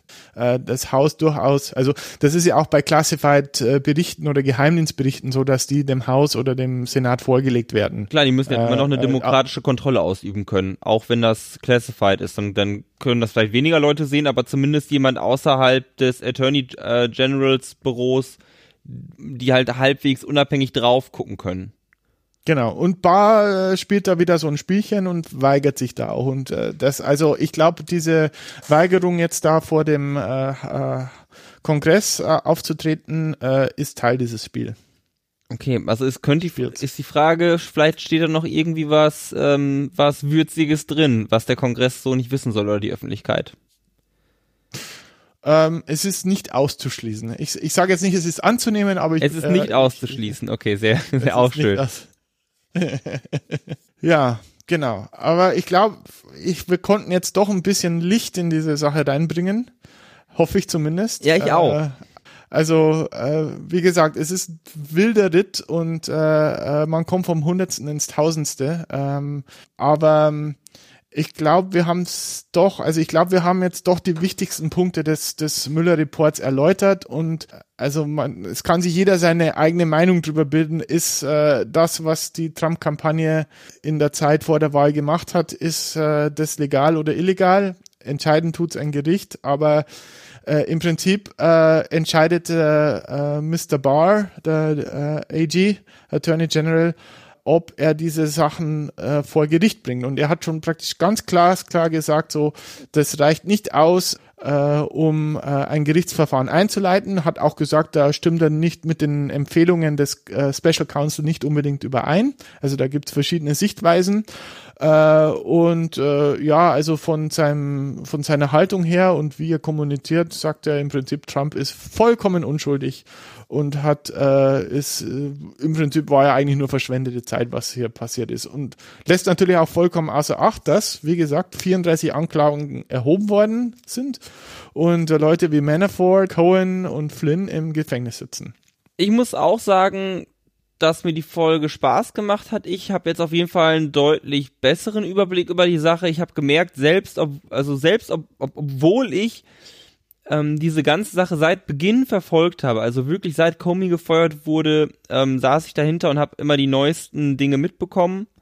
Aber ich finde es im amerikanischen News Cycle immer sehr schwer auseinanderzuhalten, was ist relevant und was nicht, weil einfach so, weil es so viele Nachrichten gibt. In Deutschland gibt's immer jeden Tag auf Spiegel Online ein, zwei Headlines, die wichtig sind und die dann auch teilweise ja die ganze Woche bestimmen. Ähm, aber in den USA ist das mit so einer Geschwindigkeit und für uns als quasi Laien auch schwer auseinanderzuhalten, was ist jetzt relevant und was ist jetzt nicht relevant. Das fällt mir halt in Deutschland in den Nachrichten noch deutlich einfacher. Deshalb freue ich mich wirklich, dass wir es so gut hinbekommen haben. Ich hoffe, unsere ähm, Hörer fühlen sich jetzt auch schlauer. Wenn es noch Fragen oder Anmerkungen gibt, äh, schreibt uns ähm, eine Mail auf unter 2020podcast at gmail.com oder schreibt uns einen Kommentar unter die Folge auf unserer Website zweimal20.de ausgeschrieben, also das Wort zweimal, das Wort 20.de. Ähm, die ist neu, ja, die haben wir jetzt neu. Genau, die haben wir neu gemacht, weil wir mehr mit euch in Diskussionen treten wollen und wir werden euch ähm, auf dem Laufenden halten über genau. diese Dinge. Und ich denke, in der nächsten Folge, das können wir jetzt auch schon mal vorab ankündigen, werden wir uns mit einer Kammer des Hauses, äh, mit einer Kammer des Kongresses in den USA beschäftigen. Denn ein Präsident, ähm, so machtvoll er auch sein mag in den Vereinigten Staaten, regiert nicht alleine, sondern hat natürlich auch noch die anderen Branches of Government, die anderen Gewalten neben sich. Und da wollen wir auch unseren Teil dazu beitragen, ähm, das verständlich zu machen. Darauf könnt ihr euch auf jeden Fall freuen darauf freue ich mich auch schon, weil ähm, da, wie du sagst, äh, ich habe zwar immer sehr viel vom News Cycle mitbekommen, äh, aber äh, von den Grundlagen, äh, ich glaube, die Grundlagen liegen schon in meiner Schulzeit, wo wir mal das amerikanische System äh, etwas betrachtet haben. Also ich glaube, so ein kleiner Auffrischungskurs äh, wird nicht schaden und ich freue mich drauf. Ja, Felix, vielen Dank äh, und äh, wir, liebe Zuhörer, vielen Dank fürs Zuhören. Äh, wie gesagt, wir freuen uns über Kritik, Anmerkungen, Fragen, äh, Kommentare. Äh, wenn wir einen Fehler gemacht haben, äh, schreibt uns. Äh, wir, äh, wir Only Humans, wir sind auch nicht perfekt und bis zum nächsten Mal. Tschüss. Tschüss.